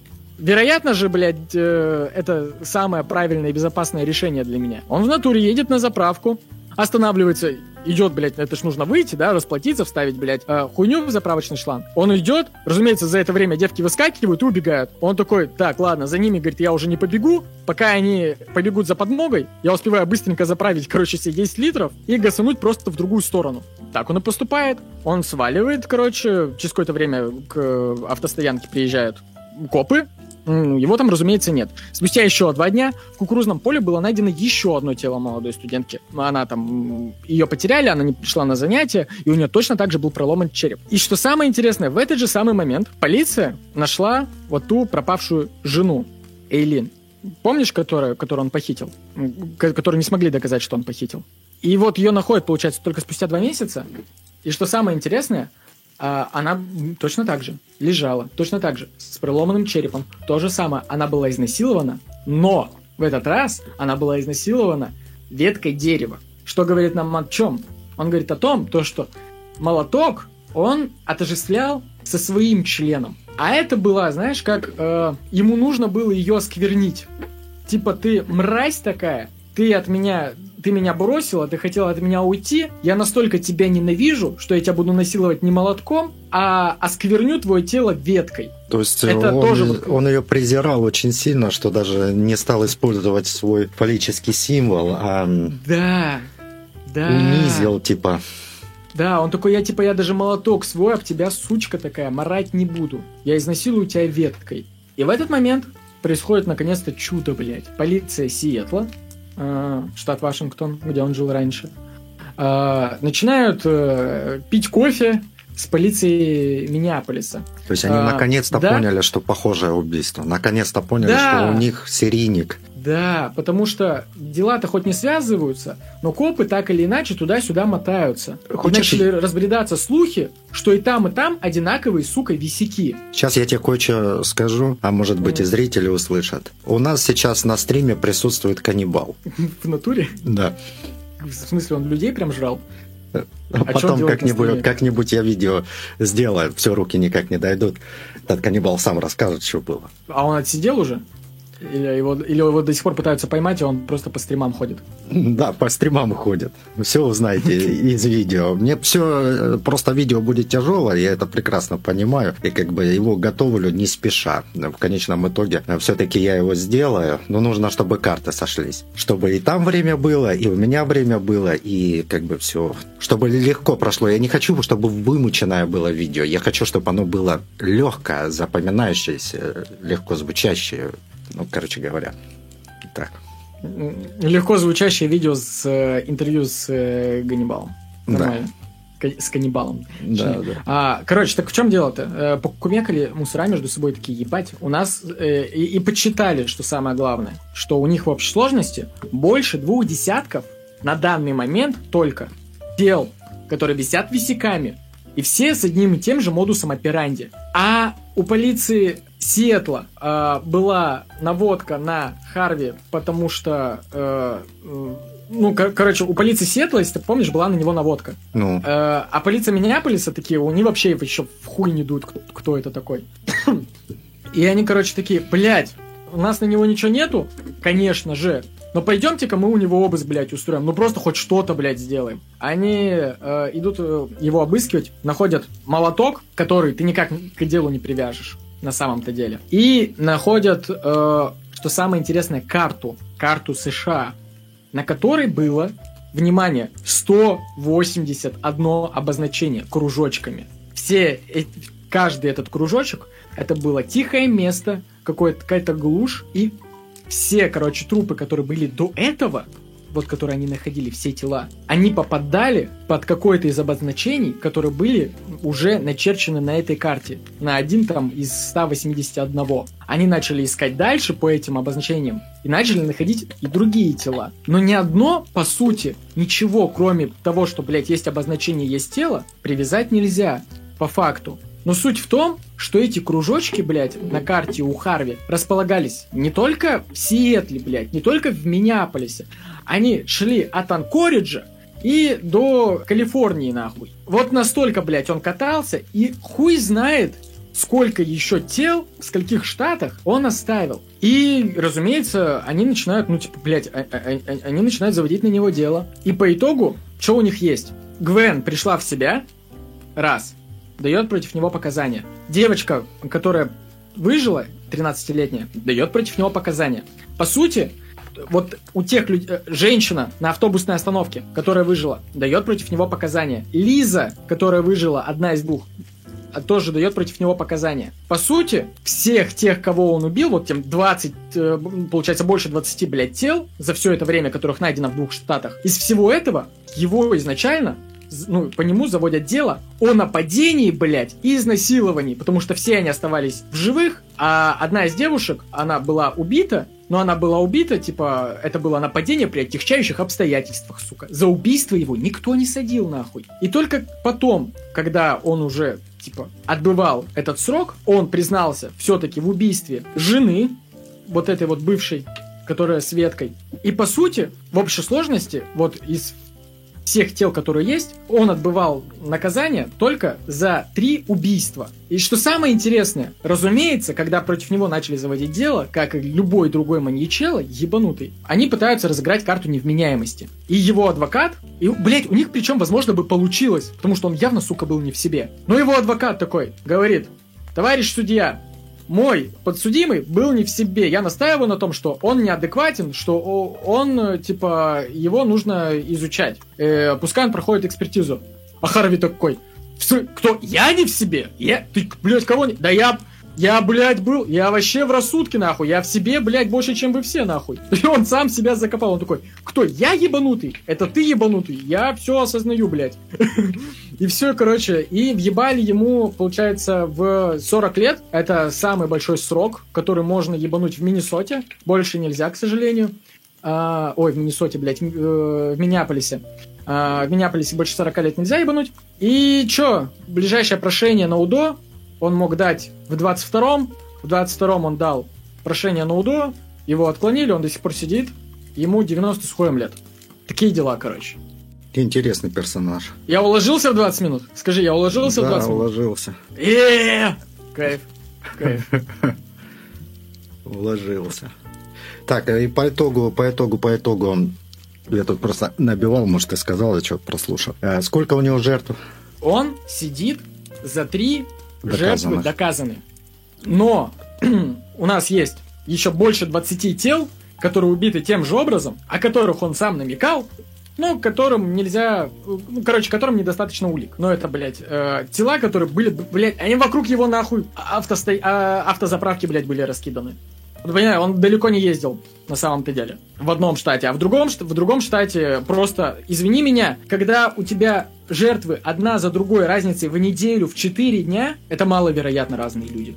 Когда это, блядь, с одним и тем же почерком, с одним и тем же модусом операнди. Блядь, ну 4 дня, нахуй, 4 дня, неделя, 2 недели, вот так вот. Как бы, и все, и, разумеется, после того, как его посадили, как бы э, убийства прекратились.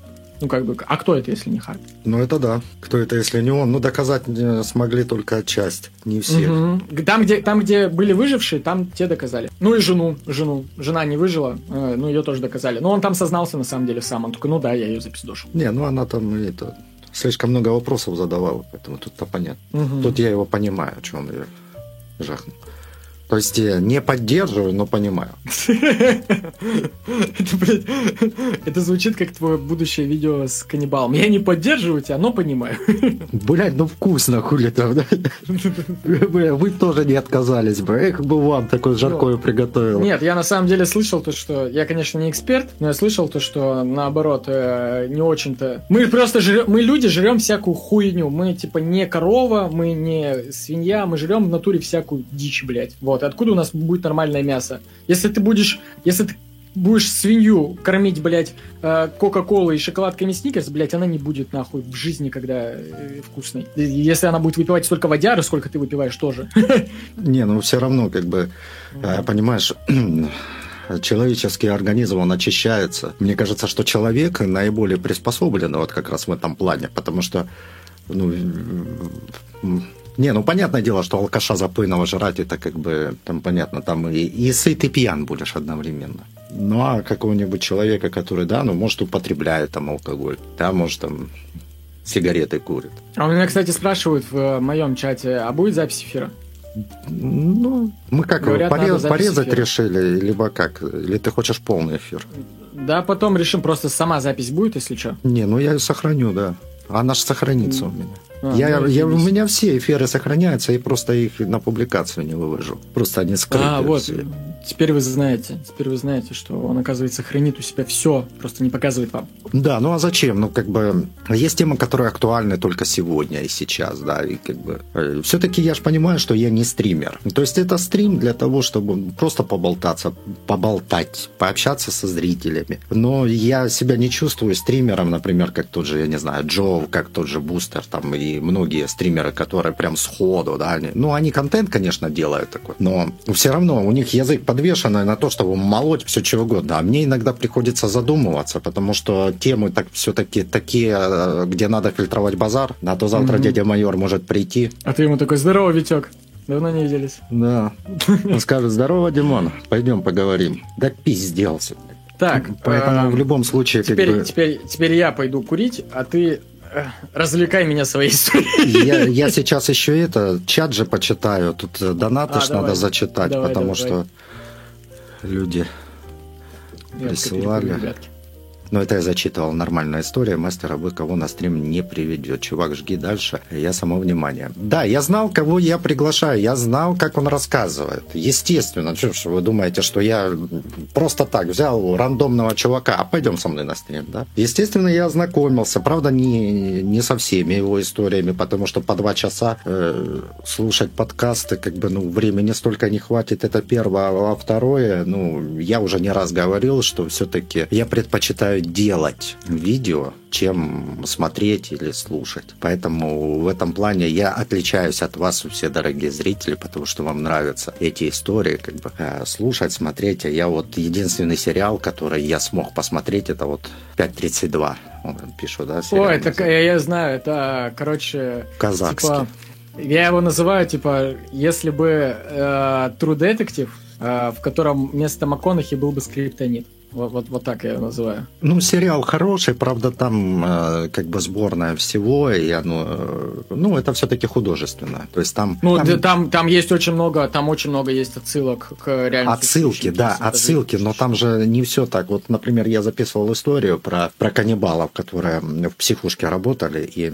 мочили mm-hmm. людей и жрали их. Так вот, там в сериале есть отсылка, но там отец одной жертв никого не убивал, а в сериале ага. там убил. То есть, ну, там такое, больше Ну, по сути, на самом деле, это такой, знаешь, как я это называю? Это, короче, уголовно-процессу... уголовно-процессуальный фольклор. Да, да, вот что-то типа, да, фольклора. То есть, берут какую-то часть какой-то истории, а потом додумывают ее уже, делая так, чтобы она была интересна зрителю. Потому что, ну, а иначе была бы документалка, а это не всем нравится. У меня зрители тоже часто а, но сейчас как бы меньше, а раньше просили, чтобы я больше от себя говорил, то есть больше художественной части добавлял, потому что тогда вроде как интереснее слушать, чем констатация каких-то конкретных фактов, фактов, фактов. То есть, ну, в принципе, можно так э, этот, взять Википедию, загнать э, в суфлер и даже особо и не изучать. Один раз прочитать, чтобы запомнить. И с суфлера всю Википедию перечитал и а, готово. Слушай, ну на самом деле э, это прям болезнь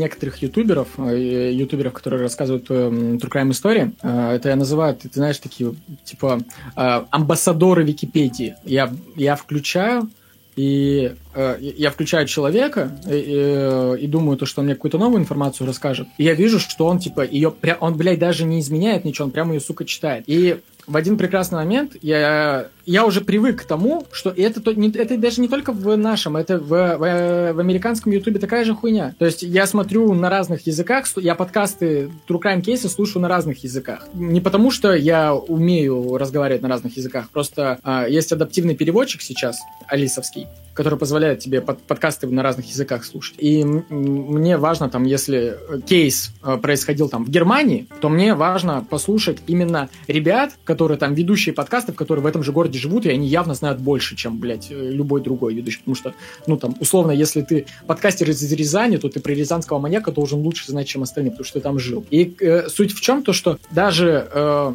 на американском ютубе, на любом э, иностранном есть чуваки, которые тупо пересказывают Википедию. И я помню, короче, э, какой-то новый уровень прям нашел. А есть чел, блядь, не помню, как называется канал, но дело в том, то, что он делал тот же самый кейс, который и я делал. Ну, у нас там с разницей несколько месяцев вышло, он сделал раньше, про парочку Дэвида Бирни, э, пара убийц было.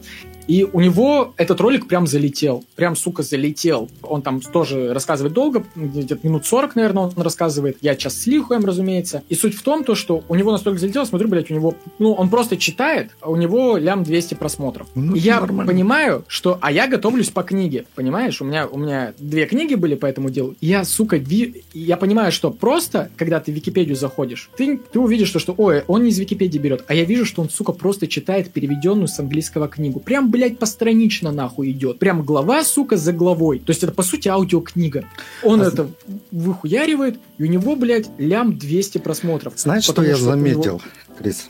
Я заметил, а. что людям на самом деле похуй, откуда ты это берешь. Если ты это подал красиво и хорошо, если это зашло, то оно зашло. Если людям нравится, то им посрать, как ты ну, расскажешь. Блядь, ну, Хоть ты читать, читать будешь это. налево. Ну не книгу читать. Вот я возьму листок, буду читать. Если я буду красиво с интонацией читать, то многим может и зайти. Ну, как бы, знаешь, мы-то стараемся развиваться, что-то часто запоминать, истории какие-то группировать, разные брать статьи, все это в одну историю складывать. Я там часто стараюсь запоминать. Если слишком много информации, информация, я просто не могу запомнить, я тогда в суфлер это закидываю. В общем, как-то стараюсь, чтобы не было вот этих бегающих глаз, да, если суфлера. Как-то монтирую, стараюсь там два-три раза переговорить, если где-то ошибся. Хотя последнее время как бы и этим уже даже грешу. То есть, если я где-то оговорился, то я так и оставляю. В принципе, а почему я должен это убирать? Я так подумал. Ведь я не профессиональный диктор. Я не работаю на телевидении. Зачем мне брать и там, где я оговорился, брать это удалять. Наоборот, я считаю, что зритель видит, что я такой же человек, как и как он, а не какой-то там дядя с экрана, там, с телевизора. То есть, мне кажется, это даже лучше. Угу. То есть, ну, по крайней мере, я, я считаю, что это более откровенно по отношению к зрителю. А по поводу того, что с Википедии многие берут, ну, я могу сказать, что э, многие зарабатывают деньги. Монетизация, она хоть и слабенькая, но она есть.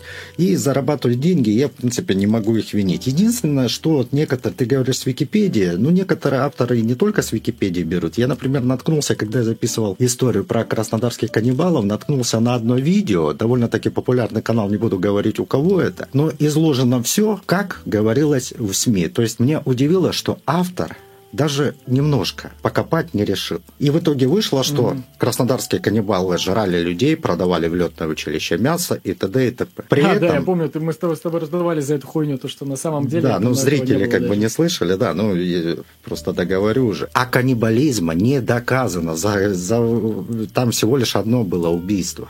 Всего лишь одно убийство mm-hmm. было, это собутыльницы. Никакого мяса никто нигде не продавал, каннибализм доказан не был. Почему вот автор на это не обратил внимания, я не знаю, что просто не захотел чуть-чуть глубже копнуть. Для меня это было, конечно, удивительно немножко так Думаю, господи, ну это же информация, она доступна, она открыта. Просто набиваешь и смотришь, что там дальше было. Просто берешь там по погоду, выбираешь, что там, там на следующем году, на следующем, были ли совпадения. Есть совпадения, она открытая информация. Каннибализм не установлен. Все. Судили только лишь за убийство. Угу. Ну, за каннибализм у нас статьи нет, но факт в том, что каннибализм даже не вменяли, и даже э, и он и не всплывал на суде. Вот так вот. Так, сейчас я немного отскочу. Я вот даже не знаю, как начать эту историю даже рассказывать. На самом деле, сколько? Дня четыре, наверное, она у меня была, в голове ее прокручивал, и в итоге пришел к выводу тому, что я ее ни хрена не запомнил. То есть буду фактически сейчас херачить с головы и немного буду подглядывать. Потому что я ни имена, ни фамилии почему-то не запомнил. Не знаю, почему-то мне как бы память ошибла. Видимо, из-за того, что слишком долгое времени прошло, и у меня я перегорел на этой теме рассказывать. Слушай, ты это чат видишь же, да? Да, теперь вижу. А, давай, как бы так, мы с тобой заранее не договорились, потому что тут люди иногда задавали вопросы там в чате угу. по, по истории по твоей. Ну, а как бы так как мы не договаривались, я тебя по этому поводу там и не перебивал. Давай, если они будут задавать вопросы по этой истории люди. Э, по что, твоей? Да. Чтоб ты как бы угу. озвучивал, не, не боялся Я... там перебивать, озвучивал. Все хорошо, без проблем, давай. Дело произошло в Северо-Задонске. А, значит, комната. В этой комнате собрались люди в черном одеянии, в черных халатах, и стены были занавешены черным, черные свечки, все как по законам сатанинского жанра. Из э, горла человека хлестала кровь, и баба Зина взяла, подставила банку, и потихоньку начала набирать эту кровь, которая сочилась из раны. Она не то, что сочилась, она даже, можно сказать, била фонтаном, но ее немножко прикрывали, чтобы она не сильно разбрызгивала. В освещении свечей эта кровь казалась там темно-красной, и когда уже набралось достаточно, а, жертва при этом, она еще была жива, ее держали. На столе ее положили, значит, спиной на стол, и надрезали шею. Потом каждый из присутствующих э, в этой комнате взял нож и углублял рану. То есть сделал надрез э, все глубже и глубже, и баба Зина в это время стачивала, значит, баночку эту кровь. И потом эту баночку передали по кругу. Каждый отпил из этой баночки немножко крови, Потом, когда этот круг закончился, баба Зина, 73-летняя пенсионерка, запрыгнула на этого молодого человека. Это был подросток 16 лет, который лежал на столе, который был, в принципе, еще, возможно, жив, но уже он не сопротивлялся. Начала скакать на нем, издавать истошные крики и начала что-то произносить, такую тарабарщину, делая какой-то такт музыкальный. И люди, которые вокруг стола собрались, начали пританцовывать. Я вот не знаю, как бы, может и хорошо, что этот парень этого не увидел, потому что с таким потом жить, когда тебе старуха 73-летняя заскакивает и начинает своей вонючкой от тебе тереться, ну это как бы пережить очень тяжело, мне кажется. Ха такая. Да, да, да. Как на быке, короче, на этом, который в торговых центрах стоял. В общем, это дело все произошло 25 апреля 1997 года. Это, чтобы понимали, что это были еще 90-е года. И это все произошло как раз на Страстную Пятницу, когда вот э, распяли Христа. В сатанинском календаре эта Страстная Пятница, она называется праздником освобождения. И вот на следующий день а, труп этого 16-летнего паренька нашли возле железной дороги. Менты приехали, осмотрели. Там была разбитая бутылка, лежала розочка, которая была в крови. Ну и они что признали? Ну, самоубийство. Ну а mm почему бы и нет, да? Якобы он взял блядь, и порезал... типа он сам себя, блядь, вспорол, сам, сам вылил из себя жидкость. Все верно. Только единственный момент. Когда вспарывается сонная артерия, кровь херачит во все стороны фонтаном. Ну да. Такого на месте обнаружено не было. Кровь была, естественно, да, были вы, вымазаны осколки этого стекла э, в эту кровь, но столько крови, сколько обычно на месте суицида бывает, когда перерезают себе э, шейную артерию, то даже если на руке вскрыть, то сами понимаете, сколько крови должно вытечь, чтобы человек, ну, умер. Он же умирает mm-hmm. от потери крови, то есть он постепенно начинает там, отключаться, ну и в итоге все заканчивается. И, кстати, все те, кто думает, что Ой, блядь, нельзя. А то скажут еще, блядь, призываю. Ладно, не буду говорить. А, Каким образом правильно резать Роскомнадзор. вены? А? Ну, да, то, что... Ребят, Роскомнадзор совершается вдоль, а не поперек. Да. Это ты хотел сказать? Да, и желательно с прокрутом. И вот менты приехали, посмотрели, вроде розочка, отправили тело, ну, вроде самоубийства из-за вот этого стекла, отправили на экспертизу, а эти двое ментов еще пошли гулять и нашли, значит, э, тех людей, которые видели этого паренька возле дома железнодорожный 20 последний раз. Он там был в компании еще каких-то людей. И, а там рядом, ну, двор такой, домик-двор. Они постучали туда, я не знаю, как они там стучали, кричали там, ну, исходя из того, как они, э, значит, опросили эту бабу Зину, то такое ощущение, как будто они просто елдой провели по этому забору. Моцарт не заиграл, музыку они не получили, вот, рынкнули, блядь. Все, они развернулись и ушли. Между тем, э, на, на земле они заметили э, лужу крови. При этом, ну, э, ну, кровь и кровь, да, ну, жидкость, похожую на кровь. Ну ладно, дождь смоет и все, блядь. Бабка же, значит, э, приоткрыла дверь, сказала, как и в этом меме, вы кто такие, я вас не звал, идите нахуй. Но менты развернулись и пошли нахуй. Дело в том, что когда происходит суицид, тогда уголовное дело не возбуждает, идет материал проверки. То есть менты могут только что прийти, опросить. Но это, опять же, 97 год, а я говорю по нынешнему, да, УПК как. Менты могут только опросить. Поэтому, э, в принципе, то, что бабу Зину особо сильно и не допрашивали, и не настаивали на том, чтобы она давала показания, это как бы понятно и логично. И почему... Пользователь АФС говорит, что про бабу Зину я слышала еще в школе. Это наша местная, говорит, страшилка была, и каждый про нее по-своему рассказывал. Ну, я по МКРУ рассказываю московский комсомолец написал. А я даже не скрываю, откуда я взял ее. Ты мне сказал перебивать тебя, если что-то по делу. Я тебя перебиваю. Блин. Не, нормально, нормально. И вот менты, почему они как бы решили списать... А, кстати, экспертиза показала, что с большей долей вероятности эта рана нанесена не осколком стекла. В ране не обнаружили остатки стекла, какие-то кусочки, которые обязательно должны были быть. Угу.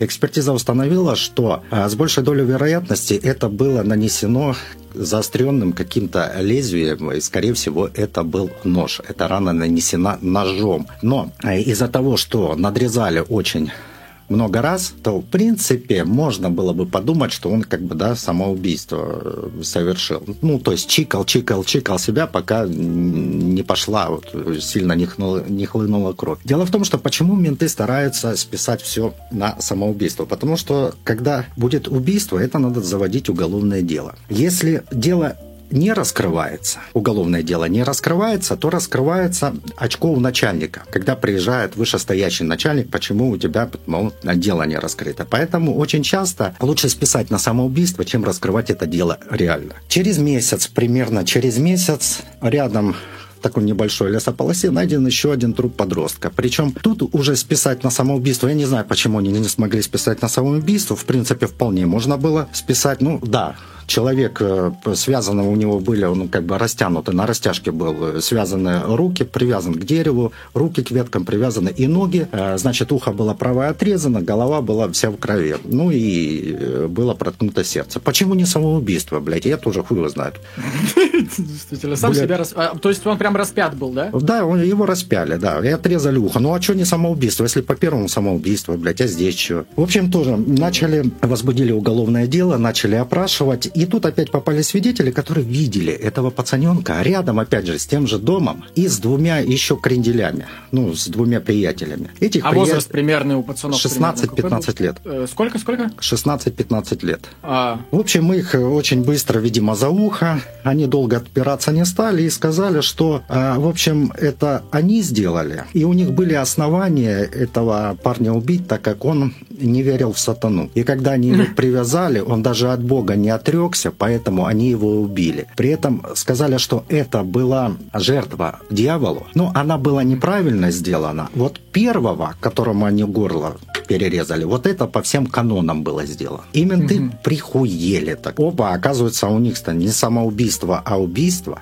И начали уже до бабки, до этой, до Зины уже пришли уже с ордером на обыск. Бабулька такая мировая, знаешь, она, как тебе сказать, вот называют э, бабушки живчик, да, вот 73 года, но она бегает, крутится, там у нее свой огород, свое хозяйство, все. У нее единственное, угу. с соседями со всеми она была вежливая, в общем, такая бабка мировая, никто о ней не мог сказать ничего плохого. Но в дом она пускала только одну свою знакомую, которую звали там баба Ульяна, но она в отличие отличие а от вот этой, в отличие от Зинаиды, а, она была, ну, уже, знаешь, э, возраст примерно у них был одинаковый, но она уже сгорбленная такая была, с палочкой ходила, и вот она единственная, кто была вхожа в дом. Значит, у этой бабы Зины было трое детей двое, это младший сын и средняя дочка по возрасту, да, три, и средняя дочка, они жили своими семьями и жили там не с бабой Зина, у них свои семьи, то есть э, они жили отдельно. А вот старший, Валерон, Валерчик, шахтером был, он жил с бабкой, ну, с, со своей матерью. Естественно, что у Валерки как бы если не было жены, если не было там постоянной подруги, то сам понимаешь, да, его друзья, с которыми он рос, они взрослеют, они уже женятся, там и дальше происходит какое-то развитие, то у Валерона все на месте оставалось. И, значит, угу. его круг общения стали вот эти вот как раз подростки. То есть он, видимо, не вышел из этого возраста. И баба Зина, решила организовать секту. Ну, не секту, как бы, в общем понимании, знаешь, когда там определенная иерархия. В общем, такой кружок по интересам. И Валерончику она как раз указала, ты, короче, это, найди мне последователей. И вот Валерон сначала завербовал одного, который, короче, со своим другом и распял вот этого второго пацана. И mm-hmm. Валерон завербовал. Сначала одного, потом второго. И вот эти вот пацаны, которые начали рассказывать, сказали, что у бабы Зины убивали, там все рассказали, короче, как оно было. И что их было там около 10 человек, плюс баба Зина, плюс ее сынок. То есть э, в итоге получилось так, что до хрена там подростков было. То есть взрослые были, это Валерон и баба Зина. Остальные все несовершеннолетние были. Ага, а это все получается в маленьком, вот таком очень маленьком городке, да, про который ты сказал, я его не запомнил. Ну, да. Ну, там, блядь, я так предполагаю, тысяч на 20 населения. А да, сейчас примерно? давай проверим, как бы давай, чтобы не это, чтобы не запариваться. А, я так предполагаю, Бабзина была таким живчиком, потому что нахуй в жертву, блядь, приносила, блядь, людей такая, типа, и подпитывалась нахуй их энергией. Ты знаешь, я, я не верю в это, в сатану, как бы, и прочее. Нет, ну как, что-то есть, но вот конкретно не верю. Сейчас я тебе скажу, Северозадонск – это это ты просто с э, ведьмой не встречался никогда. Тульская, э, это Донское, в составе города Донской Тульской области. О, а сколько у них? 17 тысяч населения. А Смотри, есть... видишь, я почти, я почти прям попал, прям сказал Да, прям угадал. Блять, ну прикинь, э, на 20 тысяч населения, это, по сути, каждый друг друга через 4 рукопожатия знает, даже через 3. И когда у вас даже маленькая секта на 10 человек, блять, это сложно нахуй не заметить на самом-то деле. Да, да, ну, видишь, опять же, месяц прошел. Месяц прошел. Ну да, Вся довольно быстро. Разница и между одним их, и вторым. С их точки зрения, с их позиции это было довольно такие странные, э, странно предполагать, что вас, блядь, э, не спалят довольно быстро. Ну, конечно, и видели. Опять же, возле бабы Зины была обнаружена вот эта лужа крови. И как бы, как правильно, крови или кровью в данном случае? Крови. Крови, да, вот было обнаружена лужа крови. А как это происходило? Ну, на суде там уже, а, уже как бы было они рассказали, каким образом это происходило. В общем, э, по обряду нужно было после убийства, вот этого вот первого, которому они горло перерезали там все вместе, его нужно было вынести, одеть и вынести, но вынести его не через э, калитку, не через э, вход угу. заборе, а именно надо было выломать доски. Поэтому естественно, что они выломали доски, а потом они начертили пентаграмму, и с вот mm-hmm. этой вот банки, которая, в которой оставалась кровь, они налили там эту лужу. И mm-hmm. как менты этого все не заметили, но опять же говорю, что лучше бывает им не заметить. Я думаю, что, скорее всего, кто приходил опрашивать? Каких-нибудь вот типа ППСников послали, но тех нахуй послали, они и пошли. Чего уж сопротивляться? Uh, у меня другой вопрос на самом деле. Вопрос к тому, что uh, сатана, это все, конечно, весело, блядь, увлекательно, но мотивы у непосредственно самого жертвоприношения Бабзина-то сообщила. Ну, типа, Бабзина э, отказывалась до последнего. Чего? Она не призналась в этом, сказала о том, что Хорошо, эти... а пиздюки вот эти вот, Валерчик, вот эти вот все, они объясняли, к чему жертвоприношение это было? Чего они добивались? Ну, типа, окей, попили крови, сатаны. чтобы что? Вера, вера. Да ёб твою мать, и что, чтобы вера? Нет, ну это, это счастье какое-то это... охуенное. Ну, это, типа, понимаешь... какие вы ништяки собираетесь от сатаны получить? Нет, смотри, э, смотри, вот, например, церковь, да, церковь, православие. Вот э, ходят туда, да, причастие и прочее. Это определенный, можно сказать, ритуал. Но при этом э, конкретного ничего не просят. Правильно? То есть это не магический ритуал, это ритуал ну, веры в Бога. Например, смотри, то... допустим, есть кейсы, да, допустим, э, убийство во благо богини Санта-Муэрте. Это мексиканская богиня смерти. И там семья тоже приносила в жертву людей богини Санта-Муэрте. Для чего? Чтобы было больше бабок. Был, блядь, конкретный запрос, конкретная жертва. Мы приносим, блядь, в жертву больше бабок. Была женщина, которая варила из э, людей мыло э, из... Э, я, блядь, сейчас не вспомню. Если кто-то кто вспомнит сейчас, э, как ее зовут, напишите в комментариях. Короче, она варила мыло из э, своих знакомых женщин, э, мыло этим мылом своего сына, э, этим ритуалом она защищала своего сына, чтобы он не погиб на войне перед тем, как он пошел на войну. То есть тут тоже был понятен мотив. Типа, я приношу в жертву, чтобы что. А тут просто, блядь, во славу сатане, нахуй. Ты, ну, заебись, блядь. Нет, но в любом случае каждый хочет. Ты, ты ж не забывай, сколько, сколько лет этим всем присутствующим. Кроме Бабы Зины. Баба Зина отказалась. Она сказала, что этого ничего не происходило. Валерон же тоже как Баба Зина. А угу. все эти несовершеннолетние, для них что было главное? Как всегда. Это что-то что Чисто такое, по приколу, чисто та, движняк какой-то, блядь, прикольно. Причастность к чему-то. Да, да, причастность к чему-то такому, понимаешь? Да, спасибо. Спасибо, Дарья М. Леонардо Ченчули. Все верно. На чем я закончил там, я тебе уже забыл. Ты закончил про тот, мы, мы, ты не закончил. Мы, за, мы закончили на том, какой был мотив. Мотив был в том, то, что просто, сука, весело. Почему бы нам, блядь, не во славу сатане не резать э, других пиздюков? Нет, ну, у, все, у всех же свои могут быть мотивы. Обычно что, э, как бы, сатана что? Могущество, могущество и свобода. Вот они считают сатанисты, вот именно нужно могущество и свобода. Но по факту есть очень много там различных ритуалов, призывающих сатану, но я ни разу не слышал, что кто-то сатану увидел. Потому что я думаю, что если кто-то увидел бы, блядь, сатану, то он бы не рассказал нам точно об этом. На этом бы закончилось его видение, блядь. То есть, по сути, это как э, кружок по интересам. Просто э, друг перед другом, там, знаешь, э, выебнуться. А так как они уже все были повязаны, первая жертва, то они и вторую жертву сделали. В общем, э, здесь есть выдержки из приговора, я их прям зачитаю, не, из обвинительного заключения.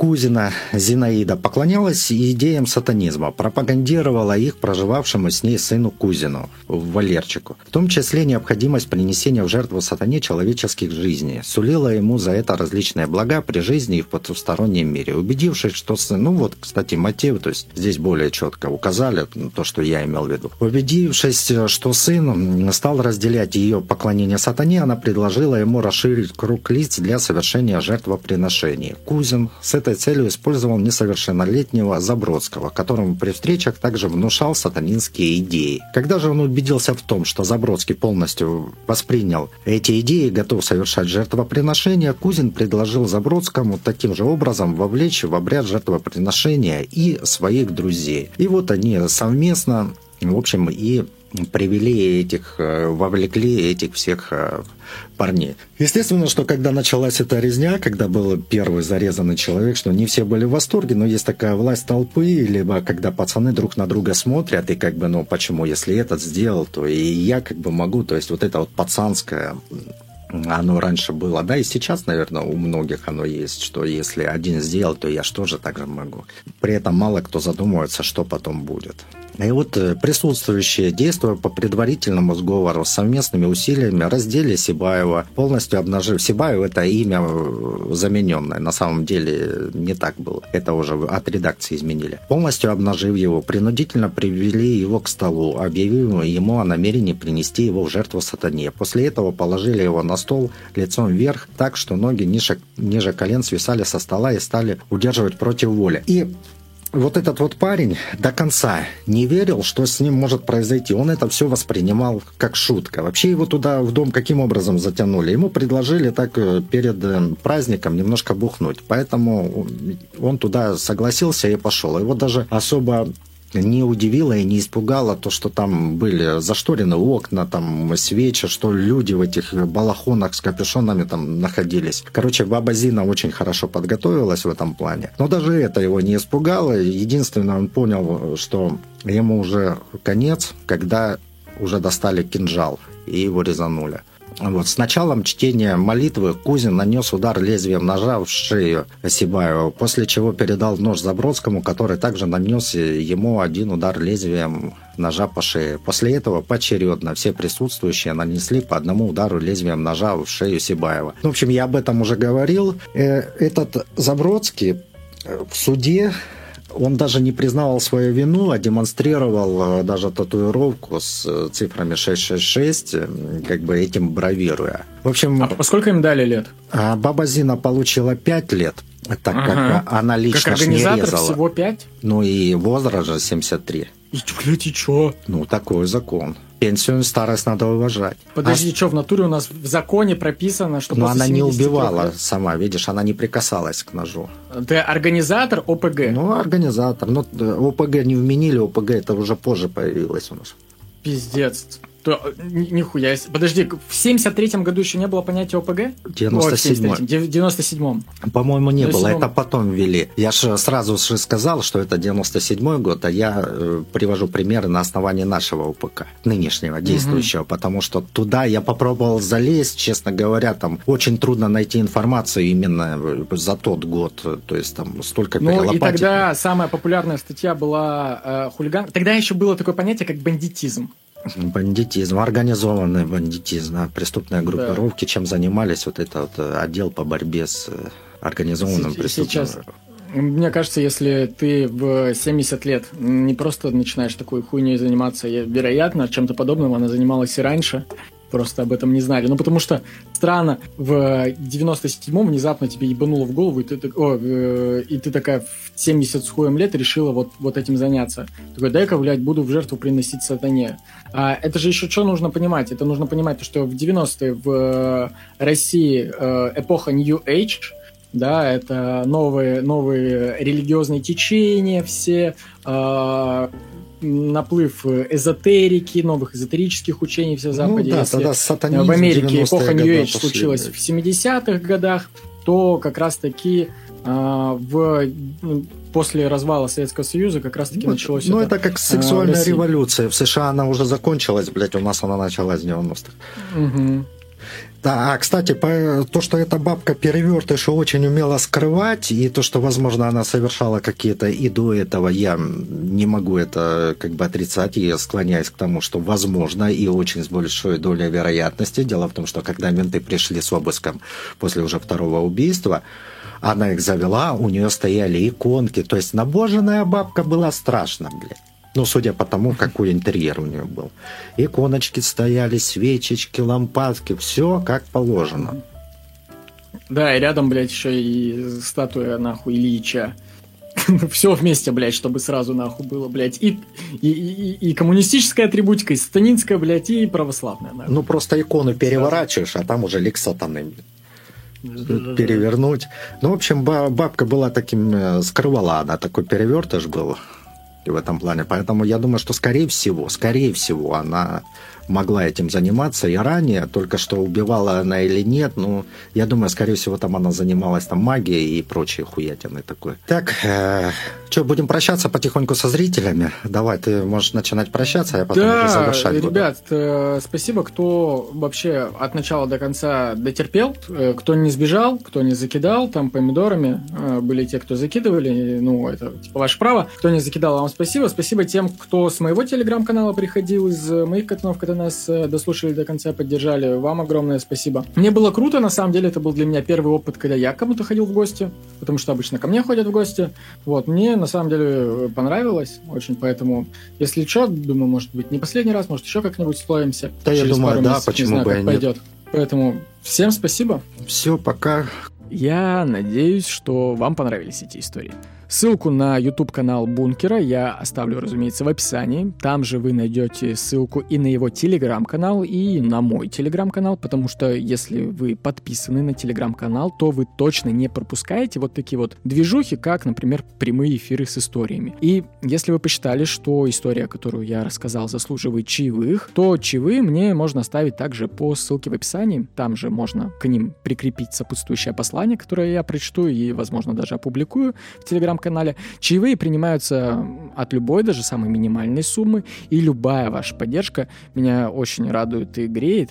И если вы уже послушали, допустим, все выпуски и хотите еще, то на выбор теперь есть аж 4 площадки, в которых можно открыть для себя массу дополнительных выпусков про других невероятных маньяков. Стоит это дело всего там пару сотен, тем самым вы сможете развлечь себя на десятки часов, а главное, э, за счет подобной вот поддержки вашей, по сути, и держится ведь весь этот подкаст. На бонусных эпизодах, на их подписке, по сути, как бы существует весь этот проект «Пролетая над крыльцом психушки». Подписаться на бонусные эпизоды можно в сервисе Boosty, можно подписаться в ВК Донат, а, на площадке Soundstream, и даже есть такая штука, как закрытая телеграм-группа. Она, кстати, принимает и зарубежные карты, если вы вдруг слушаете это все не из РФ.